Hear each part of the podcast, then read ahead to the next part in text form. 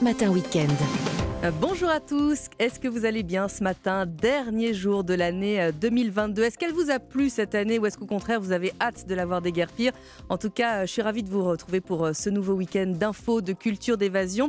Est-ce que vous êtes prêts pour votre réveillon? Venez nous dire comment vous allez fêter la nouvelle année et si vous êtes seul, eh bien vous le savez, avec toute l'équipe, on vous accompagne pendant les fêtes. Pour l'info, vous le savez, hein, désormais, Europe Matin Weekend, c'est un journal toutes les demi-heures et deux invités. À 6h20 pour la conso, je reçois les Leslie directrice marketing de Rakuten France.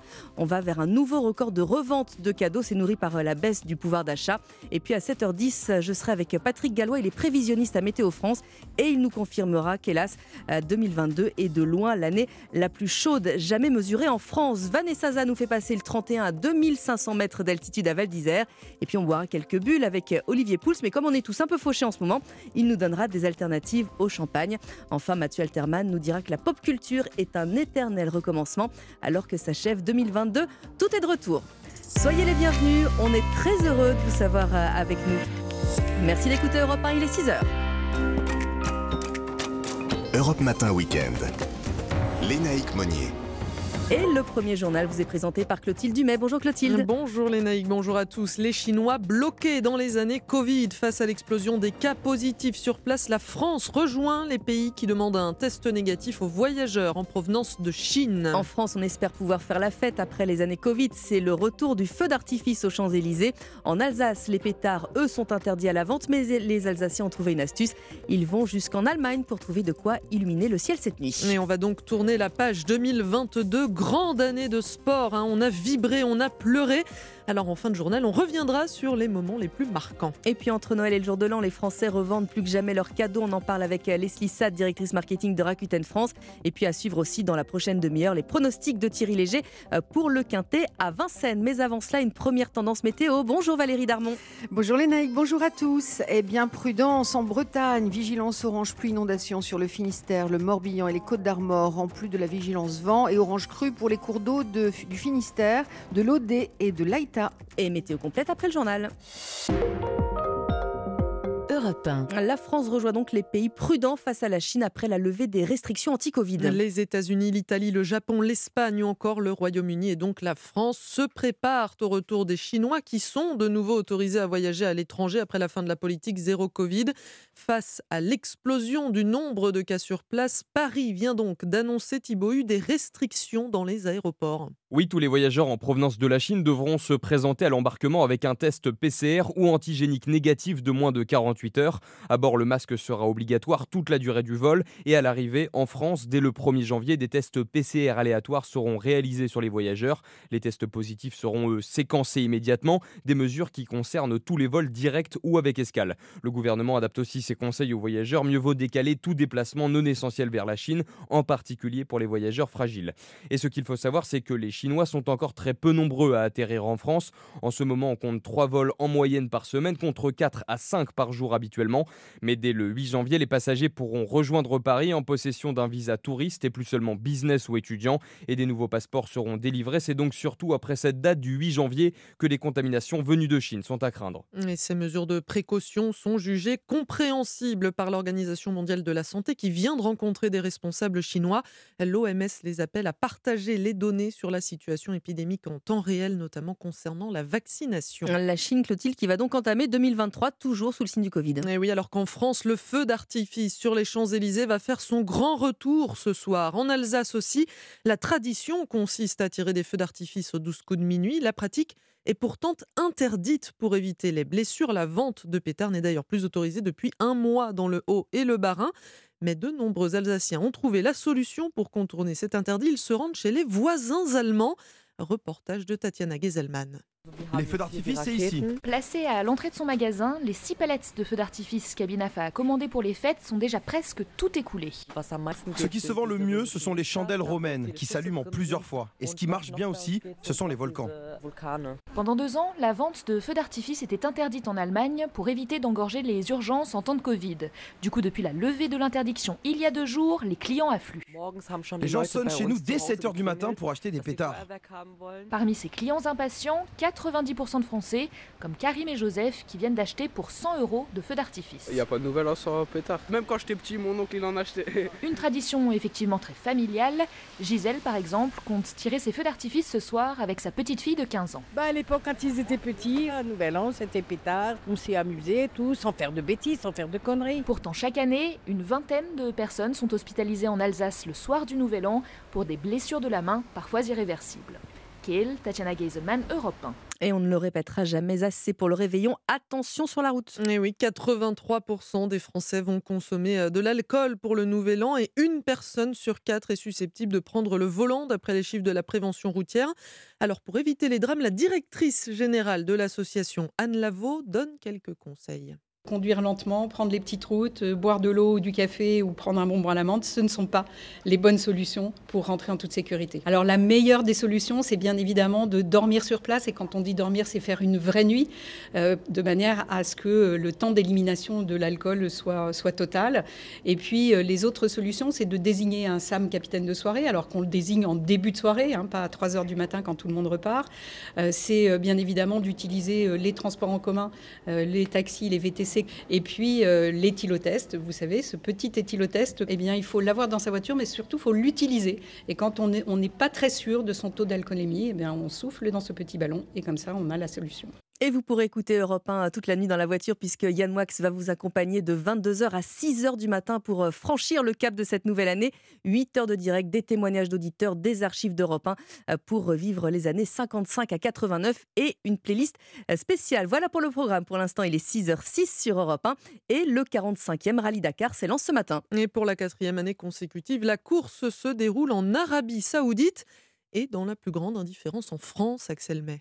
Oui, demandez dans la rue, à part les passionnés, peu de personnes sont capables de vous dire que le rallye raid, qui s'appelle encore Dakar, près de 15 ans après avoir quitté l'Afrique, que le Dakar donc débute ce week-end. Pourtant, il y a toujours de grands noms des sports mécaniques français qui sont engagés, comme Stéphane Peter Hansel, 14 fois vainqueur de l'épreuve, ou comme l'ancien champion du monde des rallyes Sébastien Loeb. Motard de formation, désormais engagé en SSV, une catégorie de mini-buggy, Xavier de Soultret dispute lui son dixième Dakar. C'est vrai que la notoriété euh, a, baissé en France autant qu'elle a explosé euh, à l'international.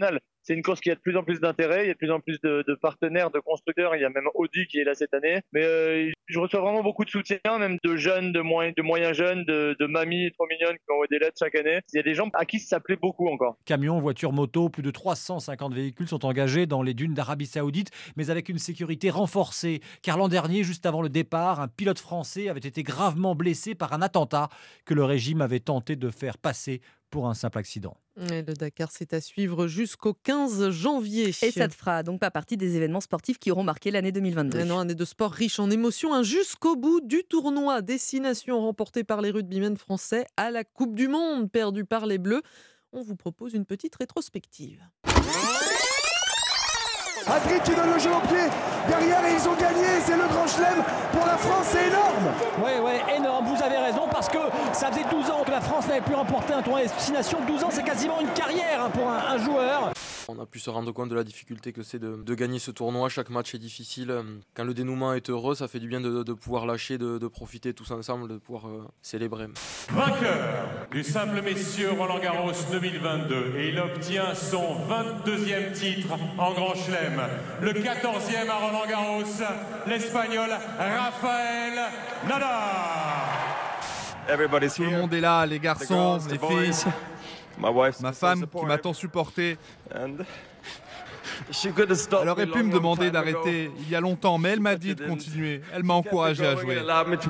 C'est incroyable, vraiment merci. Kylian Mbappé la tête froide. Kylian Mbappé qui attend le signal de Monsieur Martignac. Kylian Mbappé qui s'élance. Kylian Mbappé qui marque Égalisation. Kylian Mbappé qui marque Gonzalo Montiel qui s'élance du droit face à Lloris et c'est dedans C'est fait C'est fini L'Argentine est championne du monde on s'est parmi. Hein. Non, toujours pas effectivement. Rétrospective signée donc Lucas Courtin, année d'ailleurs qui aura réservé des surprises jusqu'au bout, hein, puisque la dernière en tête, eh bien, c'est l'arrivée de Cristiano Ronaldo dans le club saoudien d'Al Nasser. Après la résiliation de son contrat avec Manchester United, le Portugais vient de signer pour un salaire de 200 millions d'euros sur deux ans et demi. C'était le journal de Clotilde Dumais. Merci Clotilde, à tout à l'heure. Valérie Darmon, des vigilances hein, sur la Bretagne notamment, le Finistère en particulier. Et eh oui, après les plus soutenues euh, de cette nuit sur la Bretagne et dans une moindre mesure des côtes normandes au Nord-Pas-de-Calais, les conditions qui vont rester perturbées tout au long de la journée sur ces régions. Les pluies qui sont plus faibles qu'hier, mais toujours plus marquées sur le Finistère. Le Finistère en alerte orange puis inondation depuis hier et en vigie crue. Et désormais les côtes d'Armor aussi en alerte orange depuis cette nuit. Mais le Morbihan qui n'y est plus depuis quelques minutes. Pour le vent, à 23h30, il a été relevé une rafale de vent à 108 km/h à Landivisio et 100 km/h à Rostrenin. J'espère que je le dis bien. C'est très bien, c'est parfait. Voilà. Pour le reste du pays, des pays de la Loire vers le bassin parisien jusqu'aux Ardennes, les nuages continuent de dominer aussi. La couverture nuageuse qui reste dense du Languedoc-Roussillon aux Cévennes, lâchant quelques gouttes par moment. Et puis sur le reste du pays, le ciel qui est très, très voilé. Tout cela dans une très grande douceur, bien évidemment, puisque les températures vont être exceptionnellement élevées aujourd'hui, avec actuellement 18 à Biarritz, 17 à Rennes et Nantes, tout de même, 16 à Abbeville et Caen, 15 degrés à Paris et Strasbourg, 14 à Nancy, 13 à Brest, 12 à Lyon et Montpellier et 11 degrés à Marignane. Merci beaucoup Valérie, on vous retrouve euh, à 6h30, il est 6h10 sur Europe 1, dans 10 minutes la conso, hein, n'oubliez pas, euh, Leslie Saad, directrice marketing de Rakuten France, nous allons vers un nouveau record de revente de cadeaux, évidemment tout cela est nourri par euh, la baisse du pouvoir d'achat. Mais avant cela, comme tous les week-ends, les pronostics. Bonjour Thierry Léger. Bonjour les naïcs, c'est sur les 2700 mètres de la grande piste, le parcours classique de l'hippodrome de Vincennes que va se courir ce quintet, une course européenne au trot attelé qui réunira 16 chevaux âgés de 8 et 9 ans et je n'ai pas hésité à faire confiance au numéro 13, Emblème Castelet, volontairement ménagé ces dernières semaines, faute d'engagement favorable et cette course constitue son premier objectif de ce meeting d'hiver. L'opposition sera constituée par les numéros 3, Etna du Lupin, qui aligne actuellement les bonnes performances au trop monté, mais qui possède aussi des références solides à l'athlé. 5. Expelliarmus, pour lequel son entraîneur Arnaud Foulon ne m'a pas dissimulé sa confiance.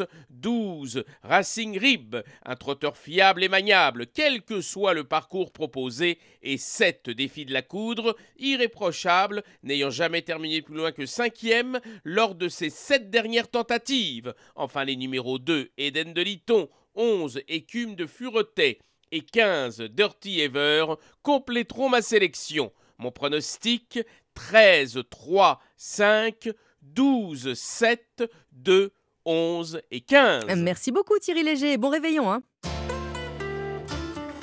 Europe 1. Bien fait pour vous. Julia Vignali et Mélanie Gomez. Les meilleurs moments de Bienfait pour vous, comme tous les samedis à cette heure-ci. Mélanie et Julia qui euh, nous chouchoutent hein, toute la semaine sur Europe 1. Et au menu ce matin, on revient sur euh, ce fameux syndrome de Peter Pan. Alors, eux dont parle ce matin du syndrome de Peter Pan, en référence évidemment au personnage de Disney. Pourquoi lui, d'ailleurs, et pas un autre? Ce sont des personnages qui, préfèrent vivre dans un monde imaginaire ou alors simplement un, monde d'enfants? C'est, euh, je crois, le conflit entre. C'est bien dit d'ailleurs dans l'œuvre de J.M. Barry, c'est le, conflit entre la part enfantine en nous et la part adulte. Alors, la part enfantine, c'est euh, l'absence de limites. Donc euh, le, vrai personnage, pas celui de Disney, mais celui d'origine, c'est un enfant qui est, euh, qui est un peu cruel, qui ment, qui se souvient de rien au bout de 30 secondes. Mmh euh, et, c'est cette espèce d'insouciance, au fond, qu'on aime regarder, mais c'est surtout l'absence de limite. Et en même temps, c'est le jaillissement de l'énergie, de la curiosité, de la spontanéité. Mais c'est comme les sources. Une source mmh. qui jaillit n'importe comment, ça, ça, sert à rien. Mais dès qu'on l'irrigue, euh, on peut faire pousser des jardins, etc. Et donc c'est vraiment ça, la être adulte, c'est savoir poser des limites. On a lu beaucoup de témoignages mm. sur ce syndrome de Peter Pan et des gens qui ont témoigné euh, en souffrir. Et on s'est rendu compte que la plupart du temps, c'était des hommes, ou enfin, des garçons, des jeunes hommes. Euh, ça touche vraiment plus les garçons ou est-ce qu'il y, a, voilà, est qu'il y a des filles quand même pas du tout. Je suis désolé de vous décevoir, mm. mais ça touche vraiment tout le monde. C'est absolument universel. Et, L'observation qu'on peut faire en, thérapie, hein, c'est qu'il y a autant d'hommes que de femmes. Et ça se manifeste à un âge euh, plus précisément Ça va apparaître au moment où vous êtes plus censé être adulte. C'est présent depuis l'enfance, cette, cette, idée qu'il faut tourner en rond, qu'il ne faut pas se préoccuper du passé, de l'avenir, parce qu'il faut être dans, l'instant présent. Dans l'instant présent, mais pas au sens où on l'entend généralement. Euh, euh, c'est dans l'instant présent, c'est l'insouciance totale. Donc ça va apparaître mmh. vers 18 ans, peut-être un peu avant, au moment mmh. où vous, oui. Vous êtes censé avoir des responsabilités. Est-ce qu'il y a des éléments déclencheurs où ça peut vraiment arriver à n'importe qui ou si on a vécu ceci ou cela? Alors, ça, ça dépend des gens. C'est assez complexe en fait. C'est-à-dire euh, la manière dont vous allez vivre euh, votre enfance, la manière dont vous allez trouver votre place dans une famille. Alors ça dépend des parents. Est-ce que vous avez des parents qui, qui vous couvent, des parents qui vous maltraitent? Et, et tout ça va Mm. transformer un peu la manière dont, dont vous allez aborder la vie adulte. Comment on reconnaît donc une personne qui est touchée par ce trouble? C'est vrai qu'on a l'image donc de Peter Pan, le, le- ce jeune garçon de l'univers Disney, euh, avec des jouets. Alors on imagine peut-être, je sais pas, un adulte au milieu des jouets, des figurines chez lui comme ça. Ça peut être ça, mais j'imagine que ça va quand même beaucoup plus loin que ça. Oui, c'est plus fondamental et on va re- re- repérer le, enfin, euh, ce syndrome a, a des tas de, de pratiques, de comportements. Euh, ça peut aller de la peur d'aller dormir le soir. Donc, vous savez, on se couche dans le canapé, on regarde la télé, on se laisse emporter, on ne veut pas euh, décider d'aller se coucher. Ça peut être... euh, globalement, c'est l'absence de limite. Donc, dans la dans la- l'alimentation, ça sera je ne sais pas m'arrêter. Donc, je ne sais pas m'arrêter, c'est une phrase importante.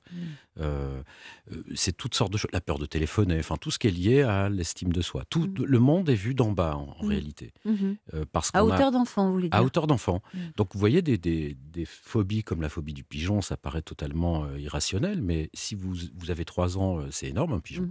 Donc, vous voyez tout d'en bas. Mais comme dans tout trouble, j'imagine que le syndrome de Peter Pan, il y a des niveaux, il y a des degrés de, de gravité, Bien de sûr. sévérité hein, de ce Oui. trouble. Ils n'ont pas tous tous les problèmes que vous venez de lister. Ça peut être certain. ou- C'est hein, certain, euh, on en a pas. Alors tout, tout est un dosage entre la part d'enfance qu'on a en soi et qu'il ne s'agit pas d'éradiquer, parce Mhm. que c'est la curiosité, l'énergie, la vie, c'est ce qui fait pousser les plantes, les arbres, etc. Donc on l'éradique pas, mais on le contrôle, on le maîtrise. Et donc tout est tout est question de, de dosage. De dosage, entre- comme d'habitude. Vous faites un parallèle dans votre livre avec les personnes qui n'arrivent pas à dormir le soir. Mais ça, c'est vraiment quelque chose qui, si, si on a du mal à s'endormir, qui peut euh, être un vrai symptôme de, de- de- du symptôme de Peter Pan, justement. Oui, tout à fait. Mais euh, il y, a- il y a des raisons médicales aussi, parfois, hein, il faut quand même le, Mm. le souligner, et ça, ça dépend des conditions dans lesquelles... Si on identifie en soi le refus d'aller se coucher, par exemple, on attend de tomber de sommeil, Mm. Ou alors on attend deux ou trois heures du matin, parce que... Alors là, il y a une raison, c'est que, euh, comme j'explique dans le livre, euh, on attend souvent trop- très tard parce que finalement le, le jour va commencer à se lever, et à ce Mm. moment-là, on a évacué la nuit. Et alors, les gens qui sont insomniaques dorment, dorment très bien l'après-midi. Mhm. Alors c'est donc euh, voilà, il y a tout un ensemble de choses qu'il faut analyser, euh, et, mais parfois ça peut être médical. Fondamentalement, c'est la peur de euh, tout lâcher. C'est une question de lâcher prise. On perd conscience quand même. Mm. On est dans le noir. Alors il y a des, jeux- on va trouver des trucs pour compenser, du style une petite lumière, une télé. Il y a même des gens qui dorment avec des écouteurs et une émission de radio dans, dans, dans Des la tête en doudous, dormant, peut-être aussi. Si c'est bien, si c'est bien fait pour vous sur Europe 1, c'est pas mal. hein. Ça, ça en peut aider. hein. podcast. Et les doudous, c'est à foison. Ah ouais Alors ça, c'est peut-être plutôt les femmes, ou alors Mm. c'est plus repérable chez les femmes. Ça sera une petite peluche porte-clés, ça sera un truc. Et beaucoup de gens ont des pelu leurs peluches d'enfance Mm. accrochées sur leur lit, euh, et ils leur parlent, et ça va loin. hein. Paradoxalement, vos, vos patients qui ont ce syndrome, qui ont cette peur de devenir adultes, ils ont aussi quelque part une envie de, de vieillir, mais alors vraiment d'être genre euh, carrément à la retraite. Euh, là encore, c'est pour être en marge de la société, du travail, des responsabilités, c'est ça? Ils ont ça, envie de passer de l'enfance, pouf, à la retraite direct? Directement, et vous avez comme ça esquivé euh, tout- tout- tout- toute cette partie de la vie où vous avez euh, à vous questionner sur le sens et tout ça, et donc euh, ça les fait rêver. Alors c'est bizarre parce que on se dit bon, un retraité, c'est quelqu'un qui a, qui a fini sa vie Mm.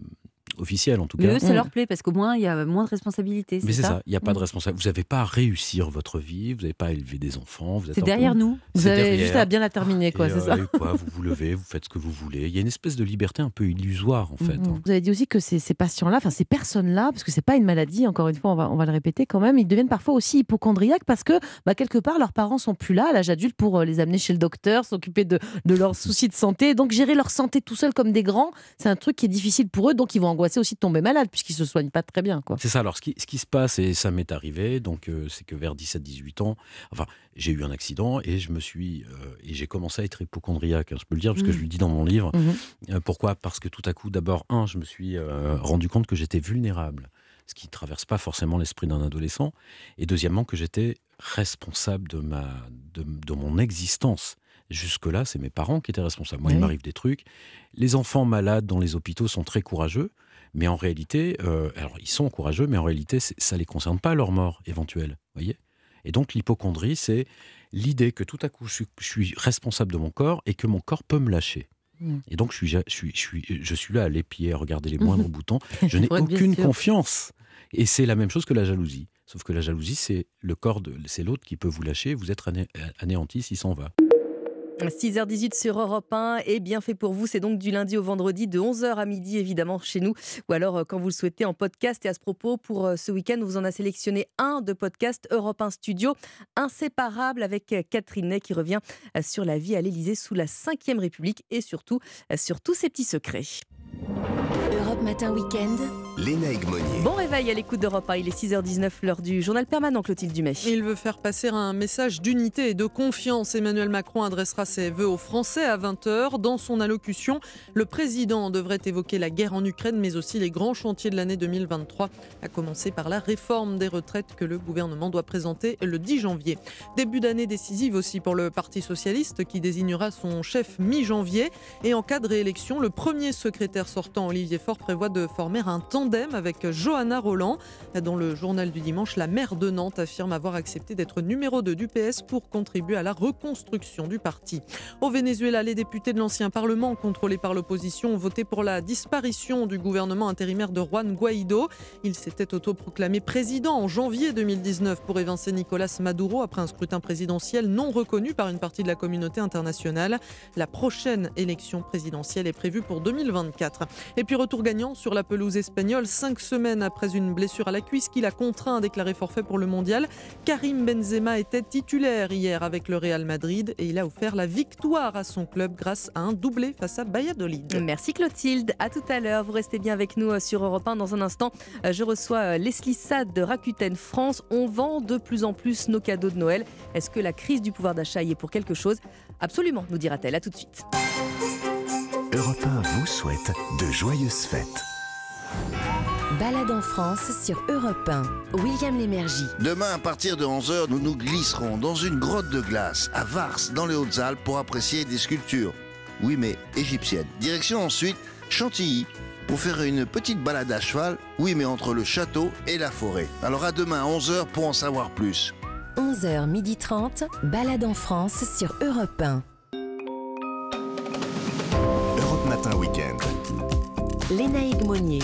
D'un tabou, c'est devenu quasiment euh, systématique pour euh, certains Français, la vente de cadeaux de Noël sitôt déposés sur le sapin. Euh, selon une étude réalisée par l'Ipsos pour Rakuten, 50% des Français envisagent bien de revendre les cadeaux qui ne leur conviennent pas. Bonjour Leslie Sade. Bonjour Lénaï. Vous êtes, vous, êtes, directrice marketing de Rakuten France. merci de répondre à notre invitation. Est-ce que déjà vous avez un chiffre à nous donner? Est-ce qu'on a revendu davantage cette année que les années précédentes? Alors effectivement, on a revendu davantage cette année que les années précédentes. On avait plus de 650 000 cadeaux qui étaient déjà mis en ligne sur Rakuten France dès dimanche. Donc c'est 8% de plus qu'en 2021. Euh, comme l'annonçait notre étude avec Ipsos, la revente des cadeaux de Noël connaît un nouvel essor.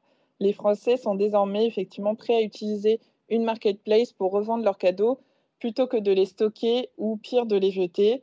Euh, nous nous orientons sur Rakuten euh, vers un nouveau record. Alors, euh, c'était du jamais vu. Hein. Comment, comment est-ce que vous, vous l'expliquez cette année record? En fait, la revente des cadeaux de Noël, c'est une tendance de fond qui s'installe au fil des ans et qui s'explique à travers deux facteurs.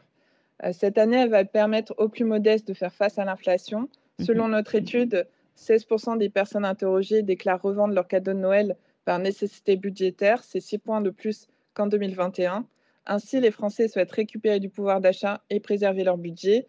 En outre, c'est un nouvel usage qui s'inscrit dans une démarche motivée par une prise de conscience environnementale par les Français. Revendre ses cadeaux est une manière de protéger son pouvoir d'achat, mais aussi un moyen de participer à une économie circulaire et responsable. Alors, qu'est-ce qu'on vend le plus?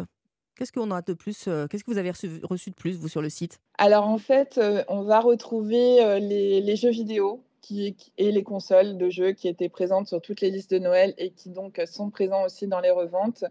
On va retrouver les grands classiques comme l'iPhone 11. Euh, évidemment, souvent à Noël, on reçoit le nouvel iPhone, donc on revend son ancien iPhone, euh, les écouteurs, tout ce qui est du domaine du high-tech. Et on a aussi euh, des livres, le culturel. On reçoit soit des livres en double, soit des livres qui ne nous conviennent pas, donc on les revend sur notre marketplace. Alors là, vous le disiez il y a quelques instants, hein, pour euh, beaucoup de Français, et c'est peut-être pour ça que l'exemple de la console et de l'iPhone est intéressant, euh, on essaie de, remplir la cagnotte euh, budgétaire en, temps, de, crise. comment est-ce que vous expliquez, vous, que, vendre un cadeau, ce soit devenu banal? Il y a quelques années, ça aurait semblé extrêmement tabou, impoli de vendre quelque chose qu'une personne avait peut-être pris du temps à aller acheter dans un magasin. En effet, vous l'avez dit au début, cette année, un Français sur deux envisage de revendre l'un de ses cadeaux s'il ne convenait pas. Euh, c'est 8% de plus euh, que l'année dernière selon notre étude. En outre, un Français sur trois se dirait compréhensif s'il apprenait qu'un de ses cadeaux euh, qu'il a offert était revendu. Finalement, la seconde main s'est installée durablement dans les habitudes d'achat. Les Français sont aujourd'hui fiers de participer à une économie circulaire. il faut savoir que sur Aquitaine, nous, on a toujours été pionniers de la seconde main. C'est dans notre ADN. Et aujourd'hui, un produit sur deux vendu sur notre marketplace est de la seconde main. Alors là, c'est la directrice marketing qui parle, évidemment. Mais vous, à titre personnel, ça vous est déjà arrivé euh, qu'on revende un cadeau que vous aviez fait et ça, vous, aurait pu vous, vous mettre mal à l'aise? Pas du tout. Au contraire, euh, je trouve, enfin, je pense que la conscience euh, citoyenne, la conscience éco-responsable est importante, notamment dans le monde d'aujourd'hui, c'est évident. On est aussi dans un, dans un contexte économique, comme on l'a dit, difficile. Donc, c'est important de préserver son budget. Et je comprends, et moi, ça m'est déjà arrivé d'offrir un livre en double. Bon, on a toujours des top ventes dans les livres, on a tendance à les, les offrir à ses amis. Et ça me paraît tout à fait normal de, bah, de refaire vivre un objet, de lui donner une nouvelle vie en le revendant sur une marketplace. Est-ce que vous pensez qu'il y a un côté. Euh, est-ce que c'est générationnel aussi? Oui, effectivement, c'est vrai qu'on euh, on aurait certainement eu une tendance différente il y a 10 ans. C'est une habitude qui est venue au fur et à mesure, au fil des ans.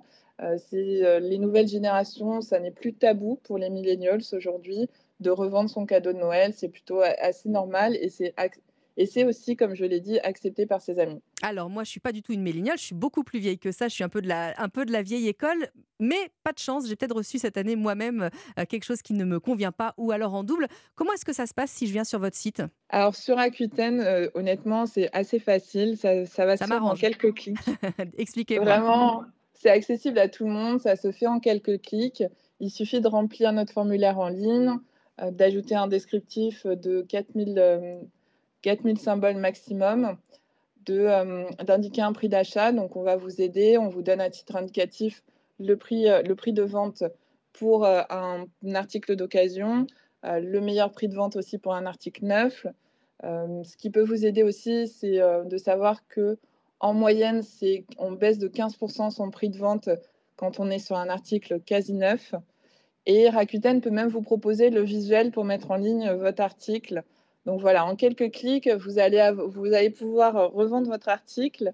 Et euh, chez Rakuten, on aime aussi, euh, euh, comme je vous l'ai dit, le pouvoir d'achat. Pour nous, c'est important que les Français préservent leur budget. Donc on a aussi un programme de fidélité qui s'appelle Club Air et qui vous récompense de 2% du montant de vos ventes. C'est-à-dire que vous n'existez pas uniquement pendant la période des fêtes, par exemple Évidemment, on a un programme de fidélité qui dure toute l'année et euh, qui est là aussi euh, pour récompenser l'achat et la revente sur notre marketplace. Et euh, les projets à venir, c'est quoi? Le développement? Donc aujourd'hui, on a, on a Club RP, donc, qui est le premier système de paiement intégré qui propose aussi du cashback.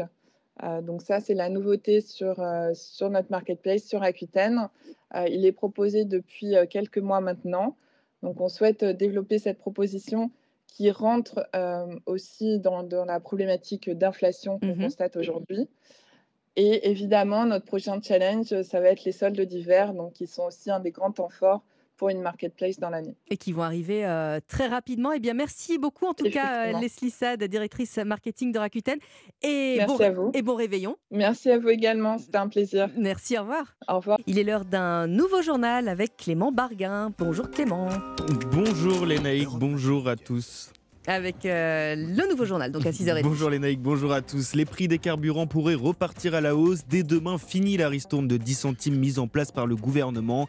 Les automobilistes profitent de ces derniers instants pour faire le plein. On ne peut pas dire cocorico pour la première fois depuis 1989. Le cinéma français est aux abonnés absents dans le classement des films les plus vus en 2022. Et puis après deux réveillons de la Saint-Sylvestre teintés de crise sanitaire, c'est le retour des festivités. Au programme de la prochaine demi-heure sur Europe 1, drôle d'endroit pour une rencontre. Naïma Bencheman donne rendez-vous au chef Thierry Marx dans son atelier du 11e arrondissement de Paris.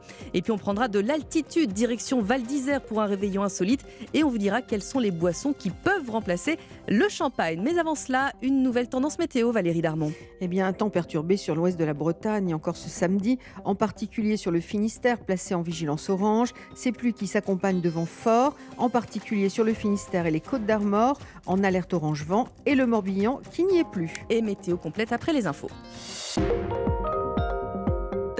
Clément, ce sont donc les dernières heures avant que le carburant ne vous coûte plus cher. Oui, dès demain, fini la ristourne du gouvernement de 10 centimes par litre, pareil pour celle de Total Energy. Un coup de pouce qui va être remplacé par une aide ciblée de 100 euros uniquement pour les 10 millions de travailleurs les plus modestes, ce qui ne ravit pas les automobilistes parisiens que vous avez rencontrés, Louise Douillet. Pour faire le plein de sa Citroën C3, Franck débourse chaque fois 70 euros. Et à partir de dimanche, ce sera 80 euros. C'est énorme, ça va nous impacter bien sûr, mais vu que c'est ma voiture de travail, ma voiture perso, j'ai pas de choix. Et là maintenant, je sais pas comment on va vivre, même pour faire plaisir aux enfants, on commence à réfléchir. Difficile d'assumer cette hausse des tarifs, surtout quand on a plusieurs véhicules à remplir. Pour assumer les dépenses en carburant de sa moto et de la voiture de son épouse, Stéphane prévoit déjà de ruser. Va falloir trouver les stations d'essence les moins coûteuses, entre guillemets. Sur Paris même, intramuros, le prix au litre est un peu cher.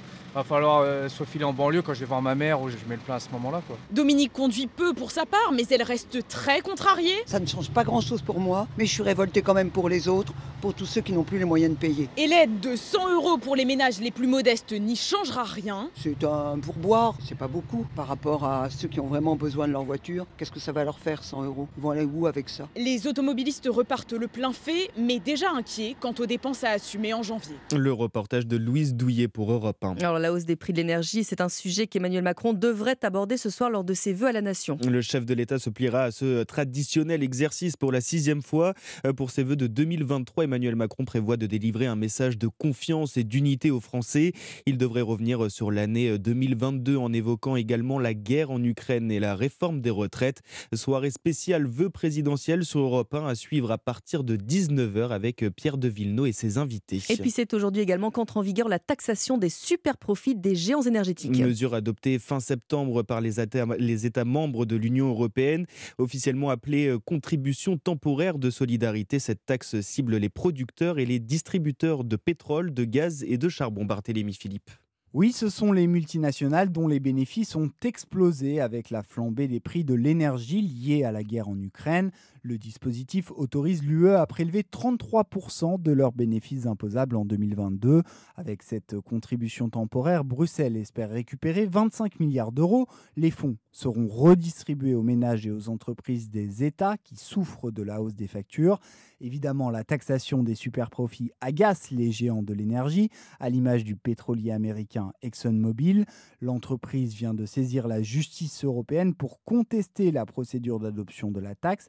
Les 27 ont utilisé un texte d'urgence qui leur permet d'adopter une disposition sans passer par le Parlement européen. ExxonMobil dénonce une taxe contre-productive qui sapera la confiance des investisseurs.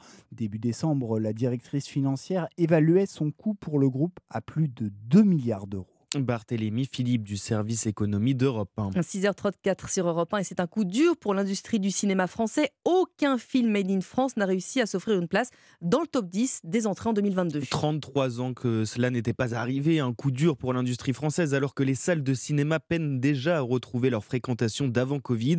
Alors pourquoi le public boude les films tricolores? Romain Biteau, vous avez rencontré des spectateurs à la sortie d'un cinéma parisien.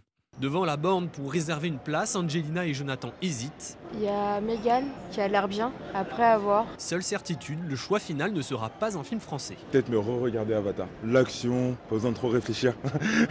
Alors que dans les films français, c'est très réaliste en général. En fait, ce que je cherche dans un film, c'est plutôt euh, m'évader un peu euh, du réalisme. Même motivation chez Sabrina, elle estime que venir au cinéma, ça doit en valoir la peine, surtout vu les prix. Je pense que quand on va au cinéma, on va en prendre plein les yeux. Et du coup, payer 15 euros une place de cinéma pour voir un film français qui sont peut-être pas forcément dotés d'effets spéciaux. Il faut vraiment que je sois vraiment impatiente euh, et je puisse pas attendre de le voir chez moi. Pascal, lui, va parfois voir des films français au cinéma, mais d'après lui, jamais ils ne pourront rivaliser avec les films étrangers. Quand on voit les budgets que les Américains utilisent pour faire des films euh, et ce que les Français ont comme budget, euh, on est un peu limité pour avoir des résultats comme des films à grand spectacle, genre Avatar. Le film de James Cameron, toujours en tête des entrées en salle. Le podium est complété par deux autres films américains. Le reportage de Romain Biteau pour Europe 1. Et vous allez peut-être profiter de cette journée pour aller au cinéma avant de faire la fête ce soir. Ben oui, après deux années marquées par le Covid, fini les restrictions, les comités des fêtes et les associations peuvent de nouveau organiser de grandes soirées pour la Saint-Sylvestre. C'est le cas notamment au Grand Lucé dans la Sarthe. 160 personnes sont attendues pour faire la fête jusqu'au bout de la nuit. Catherine Gay, présidente du comité depuis 14 ans et ses 30 bénévoles ont travaillé d'arrache-pied pour ces retrouvailles.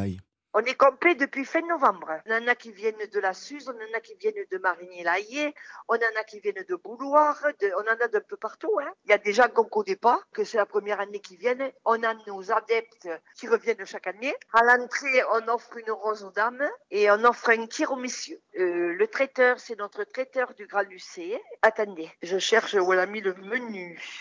Eliane, le menu du réveillon de cette année, il est où? Croustade de Saint-Jacques au Noix-les-Prat pavé de cendre, trou normand, nougat glacé et ensuite soupe à l'oignon.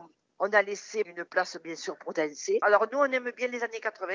Au milieu de notre salle, on a euh, un filet qu'on remplit de 600 ballons. Donc aux 12 coups de midi, de minuit, tous les ballons tombent. Les gens, ils éclatent les ballons, ils s'amusent. On a toujours eu du succès avec notre réveillon. Hein. Voilà une belle soirée en perspective. Vous y allez Clément, hein, c'est pour ça que vous n'êtes pas là demain matin, on sait. Hein. propos recueillis par Delphine Schiltz du service Société d'Europe. On va terminer avec euh, le sport, 45e édition euh, du Dakar. Le départ est donné sur les bords de la mer Rouge en Arabie Saoudite et c'est ce matin. Oui, les 465 véhicules s'élanceront pour un prologue de 11 km avant d'enchaîner 14 jours de rallye à travers l'Arabie Saoudite pour la quatrième année de suite.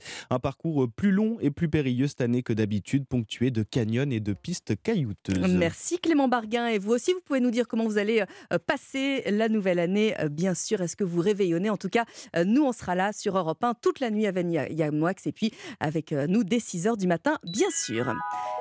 Valérie Darmon à 6h37 sur Europe 1, vous nous dites qu'il y a et de la pluie et de la douceur.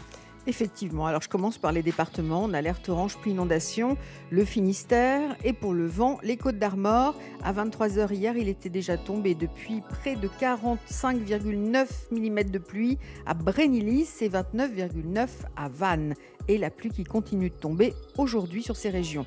Le vent sud-ouest qui souffle à 70-80 km/h en rafale sur la côte atlantique et sur le nord-ouest, autour de 50-70 sur le nord-est. Ces rafales qui sont plus fortes évidemment de la Bretagne Hauts-de-France avec des pointes qui atteignent les 100 km/h sur le domaine côtier jusque dans les terres bretonnes. Ailleurs, on a un vent de sud qui est sensible sur la région lyonnaise et le vent d'OTAN qui se met en place sur le Lauragais.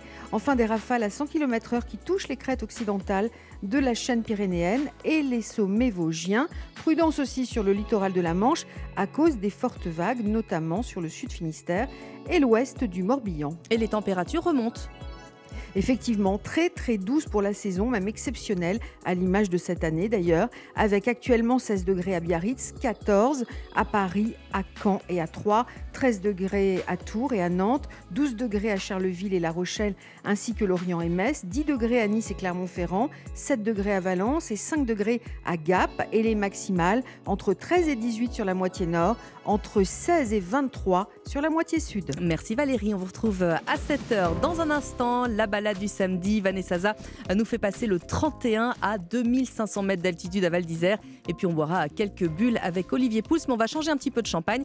Faute de budget, on aura quelques alternatives. Europe Matin Weekend. Lénaïque Monnier. Mais avant cela, drôle d'endroit pour une rencontre. Naïma Bencheman qui a rencontré pour Europe 1 le chef Thierry Marx dans son atelier parisien du 11e arrondissement à Paris.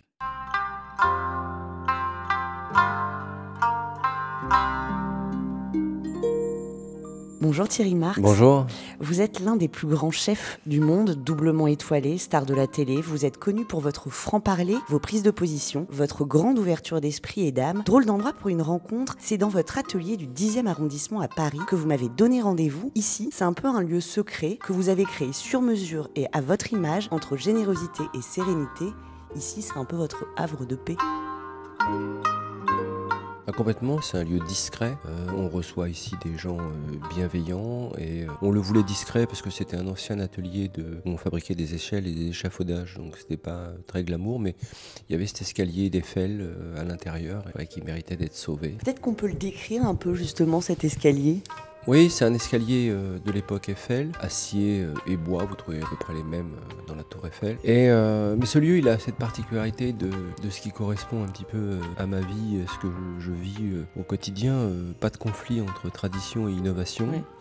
Et pas de conflit entre le beau et l'utile. Et c'est ce que j'aime chez Eiffel aussi. C'est un atelier dans lequel tous vos collaborateurs peuvent venir pour euh, travailler, pour penser, pour réfléchir. Pour travailler, pour penser, pour réfléchir. Et pour ceux qui travaillent à l'international, ça leur évite d'avoir à prendre un hôtel et euh, de venir vivre comme s'ils pouvaient vivre chez eux. Il faut être euh, leader, il faut être dans la verticalité, mais aussi dans l'horizontalité, solitaire et solidaire, comme on dit. I'll be what I am, a solitary man.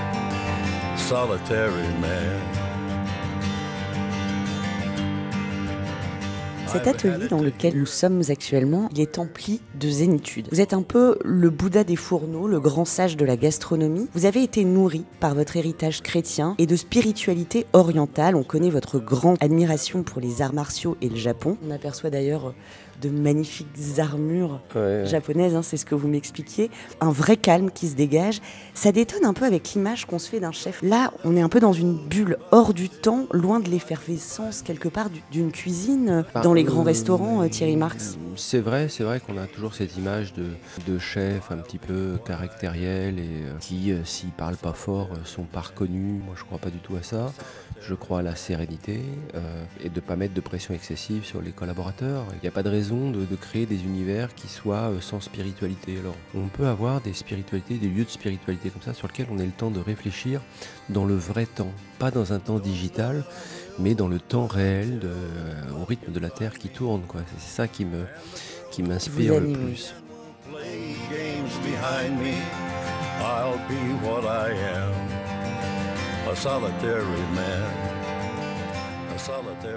Thierry Marx, vous n'êtes pas seulement un grand chef. Vous avez fait de la cuisine une vraie philosophie. Vous avez transformé la nourriture en sacré. À travers elle, c'est une façon de penser le monde que vous nous offrez. Mangeons moins, mangeons mieux. Dans, dans vos assiettes, il y a le plaisir gustatif, mais aussi et surtout l'envie de nourrir l'âme et les consciences. C'est une évidence, c'est-à-dire que c'est un lien corps-esprit. La cuisine, c'est pas simplement euh, remplir un estomac. Euh, les racines de, l'esprit naissent dans l'estomac, mais c'est d'abord les racines de l'esprit. Donc si on comprend ce qu'on mange, si on comprend que ça vient du vivant, pour aller vers le vivant, si euh, on démontre ce côté ostentatoire que peut avoir la cuisine, espèce de pentagruélisme mm. que je, réfute, hein, ce côté rablaisien, sans, sans le sens de l'esprit, ben, finalement la cuisine n'a pas grand, euh, grand intérêt.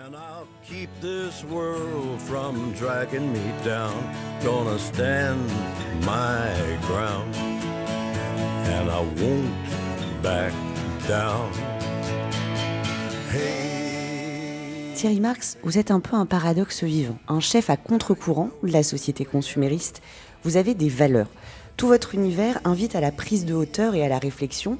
Pourtant, vous dirigez des restaurants en France, en Asie, une boulangerie, une brasserie de luxe au premier étage de la Tour Eiffel, vous avez créé un laboratoire de recherche, vous êtes une star des médias, un boulimique de la vie.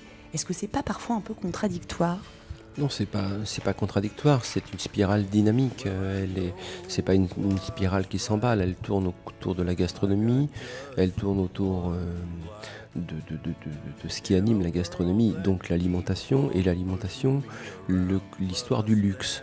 Et ce que j'aime dans, dans, le luxe, c'est que le luxe n'est pas une insulte à la misère, c'est une insulte à la médiocrité. On peut s'émanciper grâce au luxe, grâce à la qualité, et devenir un ouvrier ou une ouvrière d'élite grâce à son savoir-faire, et puis pouvoir s'épanouir dans cette société. C'est ça qui m'anime, c'est pas simplement le fait de posséder.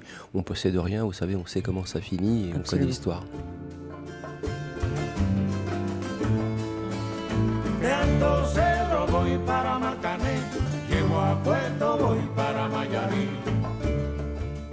Thierry Marx, justement, depuis vos débuts, il y a chez vous une constante. Vous êtes énormément investi pour la jeunesse. Vous avez créé pas moins de 10 centres de formation. Vous qui avez eu, vous n'en faites pas forcément étalage d'ailleurs, une enfance difficile dans les cités de Ménilmontant, vous qui auriez pu mal tourner, la transmission, c'est une façon de rendre l'appareil. Est-ce que pour vous, la transmission, justement, elle se joue aussi devant les fourneaux. D'abord, il faut, il, faut, il faut expliquer ce qu'est la, la, transmission. C'est pas, pas de mettre des gens en conformité avec un système, c'est de leur transmettre une passion. Et pourquoi je m'y suis attaché? Euh, Tout simplement parce que sinon, c'est une société qui va s'entretuer. Mmh. C'est cette fracture sociale, elle devient quasiment plus supportable. Donc, si vous ne transmettez pas cette capacité euh, à pouvoir s'épanouir, à transmettre un savoir-faire passionnant, quel qu'il soit d'ailleurs, eh bien, vous ne participez pas finalement à résorber cette fracture sociale. Il y avait une phrase du général de Gaulle, j'aimais beaucoup dans le fil de l'épée, il disait Regardez toujours au-dessus de la ligne d'horizon. Quand vous doutez de vous, quand euh, vous vous sentez assigné à quelque chose, ben, finalement, vous regardez la terre qui va vous ensevelir. Donc il faut apprendre aux gens à retrouver cette verticalité. À regarder plus haut que, que simplement soi.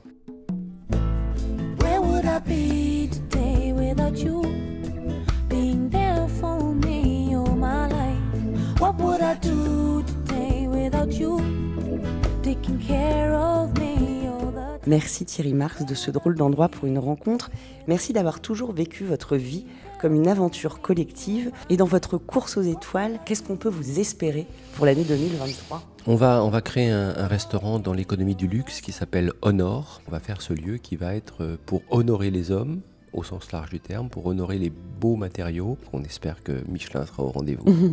pour la troisième étoile ben, On travaille on toujours espère pour, aussi. parce que on trouve que le guide Michelin a toujours euh, protégé euh, le patrimoine euh, culinaire, mais un aussi vrai les patrimoines et un vrai savoir-faire. Il faut défendre la gastronomie. Merci Thierry Marc. Merci.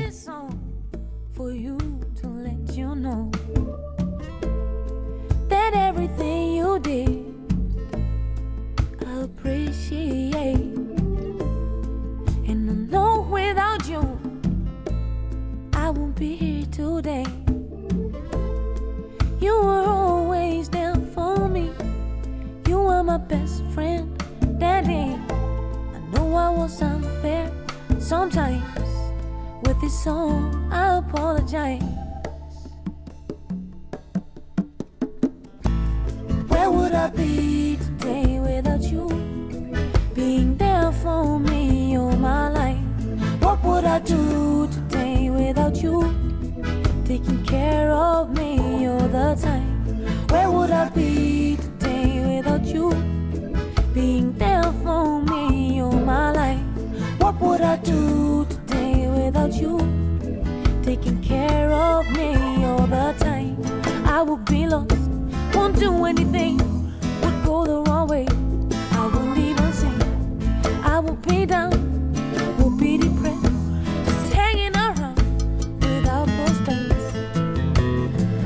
d'endroit pour une rencontre, Naïma Bencheman. C'est tous les samedis sur Europe 1 à 7h20 et quand vous le souhaitez, bien sûr, sur europe1.fr. Europe Matin Weekend. Léna 6h49 sur Europe 1. Bienvenue à tous si vous vous réveillez. Il est l'heure du journal permanent, Clément Barguin. La France prend à son tour des mesures face à l'envolée des contaminations au Covid-19 en Chine. Tous les voyageurs en provenance de Chine auront l'obligation de présenter un test PCR ou antigénique négatif de moins de 48 heures avant l'embarquement. Le port du masque sera également obligatoire à bord des vols au départ de Chine vers l'Hexagone. Le début d'année 2023 sera décisif pour le Parti socialiste qui désignera son chef mi En cas de réélection, le premier, premier secrétaire sortant, Olivier Faure, prévoit de former un tandem avec Johanna Roland. Dans le journal du dimanche, la maire de Nantes affirme avoir accepté d'être numéro 2 du PS pour contribuer à la reconstruction du parti. Acheter un billet de train pourrait bientôt vous coûter plus cher après une année 2022 marquée par une forte inflation. La SNCF va augmenter ses tarifs en 2023. Le prix moyen payé par les voyageurs sera 5% plus élevé. Une hausse des prix qui sera répercutée dès le 10 janvier, prévient la SNCF. Et puis euh, plusieurs lots d'huîtres rappelés en France du fait de la présence de norovirus et de salmonelle. Des huîtres de Bouzigues ou encore de Camargue sont notamment concernées par cette procédure de rappel. Les personnes qui en auraient euh, consommé et qui présenteraient des symptômes de gastro-entérite sont invitées à consulter leur médecin traitant. Merci Clément. Allez, dans une minute, on file en direction euh, de Val d'Isère à 2500 mètres d'altitude et on boira quelques bulles avec Olivier Pouls. Mais il sait que notre budget est un peu limité cette année, alors il va nous donner des alternatives au champagne. 6h50, à tout de suite. Europe Matin Week-end, Lénaïque Monnier. La balade du samedi, la dernière de cette année 2022. Vanessa Za, Olivier Pouls, bonjour. Bonjour. Alors, avant d'aller euh, faire la fête ce soir, vous avez envie, Vanessa, nous emmener prendre de la hauteur? On va prendre de la hauteur. Dans tous les sens du terme, hein, c'est Ah. le, le dernier jour de, de l'année. Qui dit hauteur dit montagne. Ah bah oui. Et tant mieux, on est en vacances. Et pas mal d'entre vous ont décidé d'aller euh, passer euh, les fêtes de fin d'année, justement, euh, dans, dans le blanc. Moi, je vous emmène donc aujourd'hui tout en haut de Val d'Isère pour poser vos valises dans un lieu exceptionnel. On écoute euh, Julia Dionisi du, refuge de Solèze. Effectivement, c'est un lieu absolument unique puisqu'il a été construit dans l'ancienne gare du téléphérique qui a été mis en marche en 1941 maintenant et qui se trouve à 2551 mètres pour être exact. Donc c'est un lieu absolument mythique et on peut le dire, nous sommes euh, le plus, enfin l'hôtel le plus haut dans les Alpes françaises. C'est un hôtel ou c'est un refuge? Je comprends pas très bien. Alors justement, c'est un hôtel, mais le lieu est tellement atypique qu'ils ont joué évidemment sur le jeu de la très D'accord. haute montagne, de ce vraiment paradis blanc. Ils ont fait un truc super chouette avec donc euh, euh, chambre, suite, appartement. Vous êtes vraiment dans le côté chaleur, convivialité, Ouais. tout ce qu'on retrouve en Savoie. Alors même si ce lieu évidemment il est cocooning, il est un peu luxe, hein, on va pas se le cacher. euh, il y a aussi un dortoir. Ah. Euh, et moi j'adore parce qu'on a l'impression d'être dans un cadre de, de, de, de chalet en bois. En On est loin des, des, des bronzés fonds du ski. Ouais, mais Ça alors, j'ai- dépend côté de qui Ça, entend. hein. Ouais, Je vais vous dire quelque chose. On aurait eu, comme dit justement aussi Julia, euh, bah, des dortoirs comme ça dans les colonies de vacances. Je pense qu'on aurait demandé à nos parents euh, d'être en colonie de vacances souvent. l'année. voilà. Ils auraient pas voulu. C'est un hein. dortoir assez magique. Vous êtes euh, vraiment, vous avez ce côté vraiment à l'américaine, le feu de bois, etc. Donc euh, vous y êtes, c'est très élégant, mais il y a une vue incroyable parce que ce qui est chouette, c'est que ce refuge, c'est un belvédère qui est ouvert totalement sur la montagne. En fait, vous avez d'immenses baies vitrées partout, dans tous les recoins du refuge. Vous soyez dans le bar ou même le spa qui fait 25 Ah ouais. mètres de long. Je vous le dis, bah Ouais, voilà, non, on est sûr. de la hauteur, c'est luxueux. Si on peut se le permettre, il y en a qui ont envie qui peuvent le faire. Euh, voilà. Et il y a un deuxième effet euh, waouh, comme euh, le raconte Julia. C'est cette connexion avec les astres. Alors ça peut vous paraître un peu fou là ce que je suis en train de vous raconter. Vous êtes quand même complètement plongé dans la voûte céleste avec ces milliers d'étoiles. Vous imaginez à cette altitude finalement le ciel étoilé dont vous pouvez bénéficier, notamment en été, mais c'est aussi vrai en hiver. Et puis les levées les couchers de soleil sont juste spectaculaires. Je dois le dire, j'en ai vu beaucoup à travers le monde, mais ceux du refuge de Solèze, ils sont vraiment uniques. C'est vrai que ça fait euh, plutôt envie, hein, hein. de se réveiller euh, le 1er janvier, voilà, quasiment euh, la, tête, la tête dans les étoiles. Alors, Val d'Isère, on en profite pour faire euh, du ski évidemment, mais pas que ça. Euh, pas que ça, si il a- jamais on ne sait pas il qu'on a un a- peu trop fait la fête. On euh, est d'accord. Ouais, enfin, faut- va falloir quand même être, euh, être un petit peu câblé quand Ouais. même pour ce que je vais vous proposer. Voilà. Il y a des nouveautés. Il y a du speed riding en biplace. Alors, qu'est-ce que que c'est C'est? Un mix de, de ski euh, freeride et de parapente. Alors, c'est l'école de ski euh, d'aventure euh, Evolution 2 qui vous propose donc à la demi-journée avec un moniteur de partir avec donc des nouvelles voiles donc de biplace. Et c'est assez chouette parce que Val d'Isère s'y prête. Ouais. Euh, Il y a, il y a des, vraiment des, des- des- des coins de la station, euh, dont surtout le secteur de Grand Pré, qui sont vraiment adaptés à ce style de- d'activité. Une deuxième, alors ça c'est pour vous les c'est du, ice- riez du ice floating. Vous pouvez les faire en français de temps en- une fois de temps en temps. je On pas. flotte sur l'eau. Voilà, Voilà, sur une nouvelle expérience de relaxation. Alors ça, ça vient de Finlande. Et alors, vous êtes équipé de combinaisons étanches. Et euh, après, vous allez vous glisser dans le lac gelé. Et là, vous vous reconnectez vraiment à vous-même, mais aussi à la nature. Et vous êtes quand même à 2513 mètres. Mais je l'ai fait ça. J'ai- je sais, vous sous la glace sous la lac glace. de Tignes. Et on le refera jamais? Non, On est d'accord Hein, Parce qu'on est claustro. Même si c'est très beau, parce qu'il y a toutes les bulles qui se forment, c'est super. Vous mais- savez qu'en matière de, de- de logement très haut, il y a le pic du midi aussi qui, Alors, est, qui que est j'allais vous accessible. dire. Et j'avais fait justement un nouvel an il y a hein. quelques Oui. années, pic du midi. Alors c'est beaucoup plus spartiate, c'est pas la même chose, mais c'est surtout que vous êtes avec des astronomes qui sont là et qui vous accompagnent. C'est très pédagogique. On aura peut-être l'occasion d'en Ah bah, je d'en le- je vous reparler. le referai Hein, un jour. Allez. Le seul petit bémol, c'est l'adaptation à la très haute altitude que tout le monde ne tolère pas très bien. On dort pas forcément très bien. Très bien quand On est d'accord, mais après ça vaut le coup de pas dormir. Absolument. De toute façon, faut pas dormir, faut regarder les étoiles. Alors, faut pas dormir, faut boire du, un peu de bulle aussi parce que Bah c'est oui. quand même le réveillon. hein. Ce soir, on va se. Et ben voilà, c'est parti. On va se préparer. Vous nous parliez de champagne il y a quelques, Ouais. quelques semaines, quelques jours, euh, Olivier. Euh, Il y a d'autres possibilités si on a un budget un peu moindre. hein. Absolument. Ouais. Et comme on le dit, et comme je le dis souvent, mieux vaut un bon crément qu'un mauvais champagne. Absolument, on est bien d'accord. Donc si on est un peu serré sur le budget, et on le comprend parce que les, les bouteilles de champagne ont quand même beaucoup augmenté ces On, derniers on temps. on note, on en parlait Et une avec fois les dans Et l'année, on peut privilégier un peu la quantité. Et bien aussi. surtout, privilégier cette... Exactement, j'aurais pas dit On mieux. reconnaît la bretonne. Eh bien, euh, tournez-vous vers les créments. Alors, il y en a euh, huit qui sont en appellation euh, d'origine protégée en France, hein, qui vont de l'Alsace à la Bourgogne, en passant par Ouais. la Loire, Bordeaux ou même euh, Limoux. Alors, qu'est-ce que c'est que le crément, finalement Ben, C'est la même chose que du champagne, à part que ce n'est pas fait en Champagne. Qu'est-ce qui fait la particularité du champagne? C'est le terroir, c'est donc le- le- le- le- le- la nature du sol sur laquelle poussent les vignes. C'est délimité, c'est l'appellation d'origine protégée champagne. Quand on fait la même méthode ailleurs, ça ne peut pas s'appeler du, Du champagne, champagne. mais c'est exactement la même chose en fait. C'est une double fermentation avec une prise de mousse, ce qu'on appelle en bouteille. Ce sont des cépages un petit peu différents en fonction des régions, mais par exemple en Bourgogne, où on fait euh, du crément avec du pinot noir ou avec du chardonnay, c'est exactement la même chose qu'en Champagne. Exactement. Dans la Loire, on va trouver évidemment les cépages de Loire, comme du chenin, par exemple. Euh, euh, évidemment, euh, en Alsace, on, on a des, des- des- des mousseux qui, seront, qui se feront avec du pinot, qui se feront, euh, par exemple, avec, avec du Riesling. Mais en termes de goût, euh, c'est extrêmement intéressant et surtout que ça a beaucoup, beaucoup, beaucoup progressé. Et alors, au niveau des tarifs, est-ce qu'il y a une fourchette Ouais, c'est Est-ce que la différence est énorme en Alors, fait la- la tarif- les tarifs, ça n'a rien à voir, puisque pour un bon crément, on, on tourne autour de 8-10 euros, on commence à avoir des bouteilles, et les plus chères valent 20-25 euros, donc c'est vraiment pas du tout Ouais, non, on euh, les, mêmes ouais. budgets. Il faut savoir qu'on produit à peu près 83 millions de bouteilles de crément en France. Euh, en Champagne, c'est 322 millions de bouteilles. Ouais, Donc c'est quand même beaucoup plus rare. Euh, et on peut trouver aussi, comme en Champagne, et des, des, des, des, des bruts et des extra bruts, des non dosés, des millésimés, des assemblages. Bref, la palette est aussi ouverte. Et euh, si vous voulez, j'ai quelques petits coups de cœur que je peux Ah vous bah, donner. Plaisir, on va les allez-y. noter. Voilà. Et bien écoutez, euh, en Alsace, par exemple, il y a quelques très bons producteurs comme Barmès Bûcher, Zuslin, Alberman ou Muret qui font des créments absolument remarquables. En Bourgogne, euh, le domaine Gruyère ou le domaine Chermette. Dans le Jura, le domaine Pigné. Voilà, tout ça à des prix tout à fait abordables. Et on peut aussi euh, les acheter sur place. C'est des, des- des domaines qui vendent en direct. On peut même regarder sur Internet. Il y a peut-être moyen de se faire expédier. D'ici ce soir, Ça va être juste. compliqué. Ouais, compliqué. Mais allez voir votre caviste. Je suis certain qu'il a un crément euh, intéressant euh, de derrière les fagots à vous proposer. Et ça coûte quand même, une fois encore, deux fois moins cher que le champagne. Et alors, qu'est-ce qu'on pense des, des prosecco, des cavas, si on veut se- s'orienter vers l'Espagne, Alors c'est beaucoup moins cher en règle générale. Cher, et là pour le coup c'est moins moins, bon. Euh, ce sont des méthodes différentes. Ce qu'on appelle souvent de la cuve close. Alors je dis pas qu'il y a pas quelques bons cava ou quelques bons pro- prosecco, mais franchement euh, buvons nos bons créments français parce qu'il y a des choses vraiment intéressantes. Eh ben, on trinquera euh, ensemble ce Ah soir bah, hein, à l'occasion. Pas trop quand même, on se retrouve demain matin. demain matin. Ah oui, un mollo on sera prosecco. On sera hein. content de se retrouver. Mais bon réveillon et les Bon infos réveillon. arrivent. Merci d'avoir choisi Europe 1 pour vous réveiller. Dernier jour de 2022, il est pile 7 heures. Europe Matin Week-end. Lénaïque Monnier.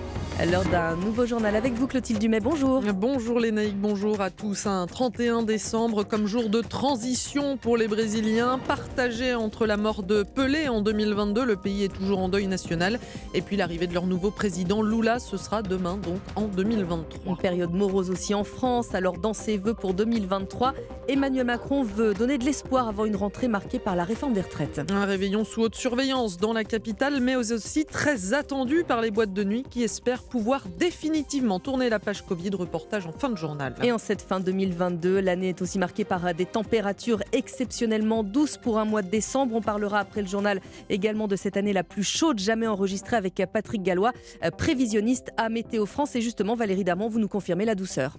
Effectivement, des maximales qui s'envolent jusqu'à 21 degrés à Mont-de-Marsan cet après-midi et deux départements en alerte orange, puis inondation et vent, Côte d'Armor et Finistère. Et on vous retrouve juste après le journal. Europe Europe 1. Et c'est donc un troisième jour de deuil national au Brésil.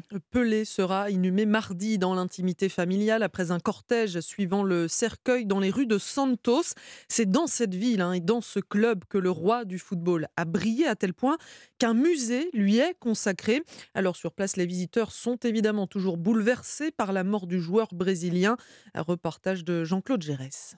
Ce musée a été créé en 2014. Il renferme plus de 200 objets ayant appartenu au génie du football. On y trouve par exemple la boîte qu'il utilisait enfant pour cirer les chaussures et gagner ainsi un peu d'argent afin d'aider sa famille. Il y a aussi sa première paire de chaussures à crampons qu'un dirigeant du club lui avait offert. Tout cela enchante Priscilla, 27 ans, qui est venue avec son petit garçon. Je suis venue ici pour faire une photo de mon fils, pour qu'il comprenne quand il sera plus vieux ce qu'était le football de cette époque. Car Pelé est plus qu'une équipe. Sa mort nous rend tristes. On a perdu un mythe. Kuka Erador, la responsable du musée, arbore, elle, un brassard noir pour marquer le deuil, sans vraiment réaliser la mort de son idole. Je n'ai pas encore digéré. En fait, Edson Arantes de Nascimento est mort, mais Pelé, non. Jamais. Nous, on sait que Pelé est tout en haut. Que Pelé, c'est Pelé. Devenu un lieu touristique incontournable, le musée sera quand même fermé lundi et mardi pour la veillée du corps de Pelé et son enterrement. Un reportage du correspondant d'Europe 1 Jean-Claude Gérès, le Brésil, qui se prépare donc aussi à l'investiture demain de Lula. Le président sortant de Jair Bolsonaro a d'ailleurs euh, quitté le pays en direction des États-Unis deux jours avant la fin de son mandat sans jamais avoir félicité son successeur. Retour en France avec Paris qui adopte à son tour des restrictions sanitaires pour les voyageurs chinois. Un test Covid négatif de moins de 48 heures avant un vol à destination de la France et le port du masque obligatoire à bord de l'avion. Mesure prise alors que le nombre de cas positifs explose en Chine après la fin de la politique zéro Covid. Emmanuel Macron lui va adresser ses vœux aux Français, ce sera à 20h. Après avoir passé quelques jours au fort de Brégançon, le président veut adresser aux Français un message d'unité et de confiance, Alexandre Chauveau, tout en évoquant évidemment les gros chantiers de l'année 2023. Oui, des vœux enregistrés avant sa diffusion ce soir à 20h. Emmanuel Macron prononcera ses sixièmes vœux consécutifs, un exercice très formel et codifié qui rassemble chaque année au moins 10 millions de téléspectateurs. Alors l'allocution du président sera évidemment scrutée pour tenter de déceler, au-delà des mots adressés aux personnes seules ou malades, le cap que le président souhaite donner aux prochains mois. Il y sera évidemment question de guerre en Ukraine et d'inflation, mais le chef de l'État devrait aussi évoquer la réforme des retraites, présentée en principe le 10 janvier et qui s'annonce comme la plus grosse réforme de ce début de quinquennat. Le tout dans un climat social tendu, à l'image des grèves des contrôleurs SNCF ou des médecins généralistes ces derniers jours. Le président doit dans le même temps délivrer un message d'unité et d'espoir pour tenter de remonter le moral des Français qui subissent l'enchaînement des crises ces dernières années. Et soirée spéciale vœux présidentiels sur Europe 1 dès 19h avec Pierre de Villeneuve et tous ses invités. Alors Clotilde qui dit 31 décembre dit également feu d'artifice sur les Champs-Élysées. Eh oui, il fait son grand retour hein, après deux éditions annulées à cause du Covid-19. Les festivités débuteront dès 22h avec un dispositif de sécurité spécifique, David Montagnier, en plus des 5400 policiers déployés euh, à Paris et dans la petite couronne. Oui, la préfecture annonce dans ce secteur une présence visible et dissuasive des forces de police. Un périmètre sera mis en place afin de filtrer les entrées et procéder à des contrôles de sacs. Tous les objets pouvant servir d'armes ou de projectiles seront prohibés, y compris les bouteilles en verre. Par ailleurs, la vente à emporter et la consommation d'alcool sur la voie publique seront interdites dans toute cette zone jusqu'à lundi 8h. Enfin, plusieurs stations de RER et de métro seront fermées dans la soirée dès 17h pour celle de Charles de Gaulle Étoile et 18h pour celle de Champs-Élysées. Sur le reste du territoire, la mobilisation des forces de l'ordre sera également importante. Plus de 90 000 policiers et gendarmes seront déployés. Le ministère de l'Intérieur rappelle un niveau élevé de la menace terroriste. Gérald Darmanin, en déplacement à Mayotte, se tiendra informé de la situation, mais des consignes de fermeté ont d'ores et déjà été données à tous les préfets, dont celle d'interpeller tous les fauteurs de troubles, sans exception. Les précisions de David Montagnier. Et puis la sécurité, c'est aussi sur la route, les Naïgues. Oui, puisque 83% des Français vont consommer de l'alcool hein, pendant le réveillon. Alors, comme chaque fin d'année, la prévention routière se mobilise. Les bénévoles de l'association ont préparé euh, des ateliers de sensibilisation dans les rues de Paris. Inès Zegloul était aux côtés des futurs fêtards. Waouh Déformation totale. Sur la ligne de départ, Sunny et Rachel enfilent leurs lunettes de simulation d'alcoolémie.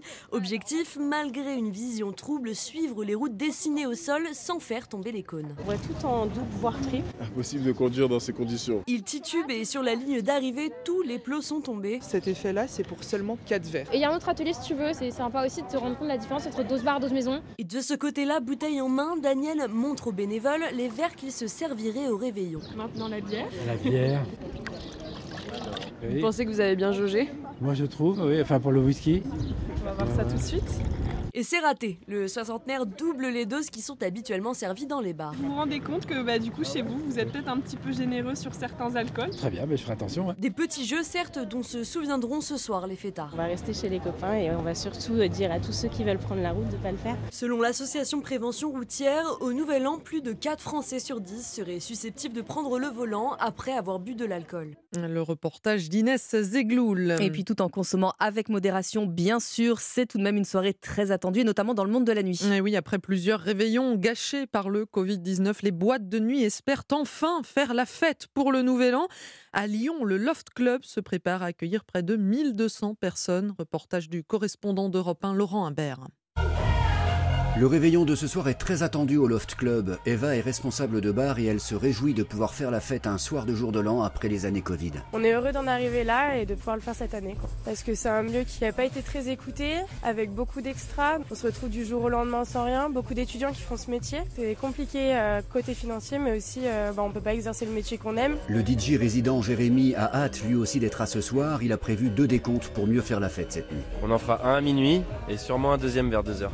On va capter l'attention des gens et on va exploser tous ensemble pour cette nouvelle année. La soirée du Nouvel An, une des plus grosses soirées de l'année. Les gens sortent pour faire la fête, euh, c'est génial. Frédéric, le responsable de salle, va peaufiner les derniers détails pour accueillir les clients ce soir. Tout a été prévu et répété et quelques incontournables sont bien sûr prévus sur la piste. On va peut-être distribuer des petits nœuds papillons, des, des confettis, euh, plein de choses comme ça quoi. On lâche les chevaux. quoi. La nuit se terminera avec le petit déjeuner fourni par le loft, croissant, boisson chaude et ensuite pour certains la soupe à l'oignon. Lyon, Laurent Humbert, Europe 1.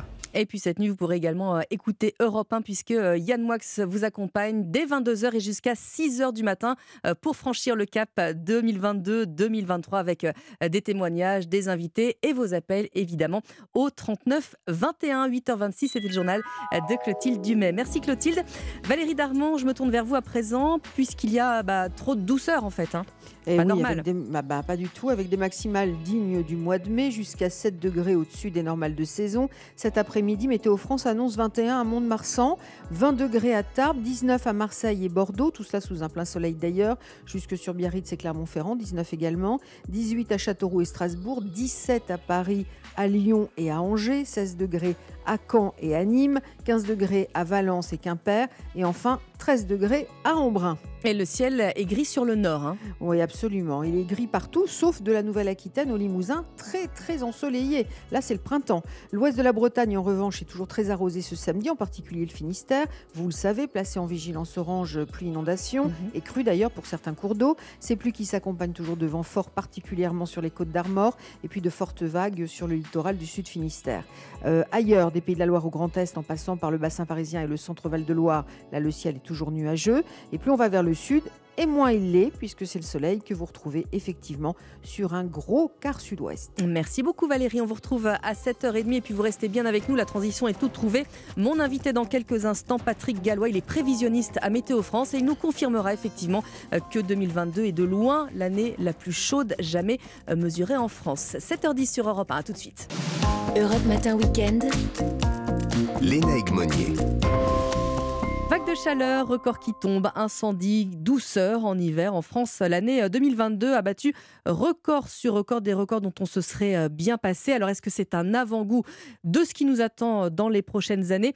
Bonjour Patrick Gallois. Bonjour. Prévisionniste à, à Météo France. Comment vous la résumez, vous d'abord, cette année 2022 Alors bon, c'est une année euh, en, en dents de scie, mais avec beaucoup plus de hauts que de bas, hein, puisque on a multiplié les, les records de, de douceur. Alors d'ailleurs, nous sommes depuis le mois de février, tous les mois ont été excédentaires, donc ça fait le 11e mois consécutif avec le mois de décembre. Il n'y a eu que janvier qui a été légèrement déficitaire et à l'échelle globale de l'année, on sait déjà que l'année 2022 euh, sera euh, l'année la plus chaude et elle va même battre assez nettement le record qui ne date que d'il y a deux ans, c'était en 2020. Alors, qu'est-ce qu'elle a d'inédit cette année 2022 alors, ce qui est inédit, c'est qu'on a eu euh, des, des, séquences chaudes à répétition, avec euh, notamment, on se souvient, euh, des, des, canicules précoces, avait commencé déjà un peu fin mai, et puis ça s'est poursuivi tout au long de l'été, avec les conséquences que l'on sait euh, sur la sécheresse, les incendies aussi, puisqu'on a une année euh, qui, qui, est assez sèche hein, globalement, mmh. et notamment dans le sud du pays. Et là, on, a donc une année qui finit comme elle avait commencé dans une douceur extrême, avec cette journée du 31 décembre qui va rester dans les annales, puisque ce sera le, le 31 décembre le plus doux jamais observé, en tout cas depuis qu'on a des mesures fiables à l'échelle du pays. Vous parliez des incendies il y a un instant, je reviens rapidement là-dessus parce que c'est vrai que ça a particulièrement marqué notre été. Et ce qui était marquant également, c'est que c'est dans toutes les ré... enfin, des régions qui n'étaient jusque-là pas touchées par ces sécheresses, le sont désormais aussi. Alors effectivement, bon, des, des, sécheresses, on en a connu dans le passé. Hein. On se souvient notamment de 1976 qui est mmh. resté dans les mémoires. Mais la différence cette année, c'est que ces sécheresses sont accompagnées de températures euh, beaucoup plus élevées que ce que l'on pouvait observer dans le climat du passé. On peut prendre l'exemple euh, assez euh, typique de la ville de Brest, hein, qui n'est pas généralement soumise aux canicules, mais qui a connu des pointes à 39 degrés cet été alors qu'en général, on ne dépassait jamais les 35 degrés auparavant. Donc, on a explosé des records de chaleur dans, dans, cette ville et dans d'autres villes, ce qui fait qu'avec ces températures-là et la sécheresse, ben les, incendies se déclarent euh, plus facilement. La Bretonne, que, la Brestoise que je suis, confirme qu'effectivement, on n'avait jamais connu ce, genre de, température. On va s'orienter vers des, épisodes caniculaires de plus en plus fréquents, de plus en plus longs. Comment est-ce que vous pouvez prévoir ça, justement? Alors, la multiplication des épisodes caniculaires est en effet un symptôme du réchauffement climatique. Et d'ailleurs, sur les 70 dernières années, on constate que euh, sur la deuxième période, c'est-à-dire les 35 dernières années, on a trois fois plus de canicules que sur les 35 années précédentes. Donc, on a vraiment une multiplication de ces canicules.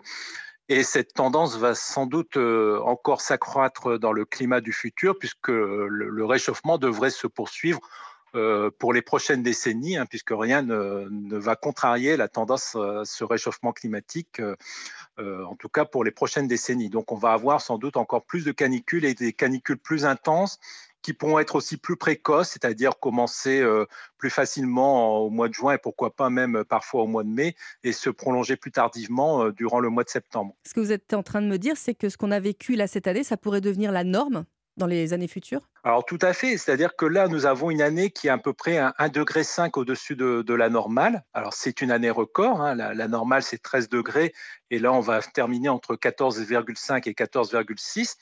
Mais cette euh, valeur de 14,5 euh, sera peut-être euh, la, la, normale en 2050. Donc euh, voilà, ça, ça, préfigure un peu le, le, climat du futur. Parce que là, on a parlé beaucoup de, de la France. Est-ce qu'au niveau mondial, c'est la même chose?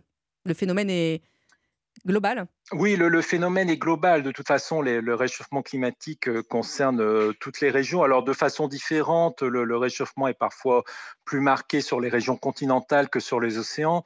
Il est plus fort sur les régions, euh, on va dire, aux latitudes élevées, donc les régions polaires, que sur les régions équatoriales mais il est, il est général et d'ailleurs c'est ce qui va se passer euh, ce week-end de la Saint-Sylvestre puisque la, vague de douceur qui, arrive sur la France va se propager euh, au cours du week-end jusqu'à la Russie et sur l'ensemble de l'Europe on aura des excédents de température qui pourront atteindre localement 10 à 15 degrés euh, et donc on aura vraiment tout l'Europe, euh, toute l'Europe sera à l'unisson de cette douceur exceptionnelle. Alors est-ce qu'on peut encore changer le cours des choses? Alors, je dirais changer le cours des choses à brève échéance, euh, non, hein, puisque de toute façon, euh, le, le, les, gaz à effet de serre hein, continuent, vont continuer à augmenter euh, dans, dans, l'atmosphère. C'est ce qui contribue au réchauffement du climat.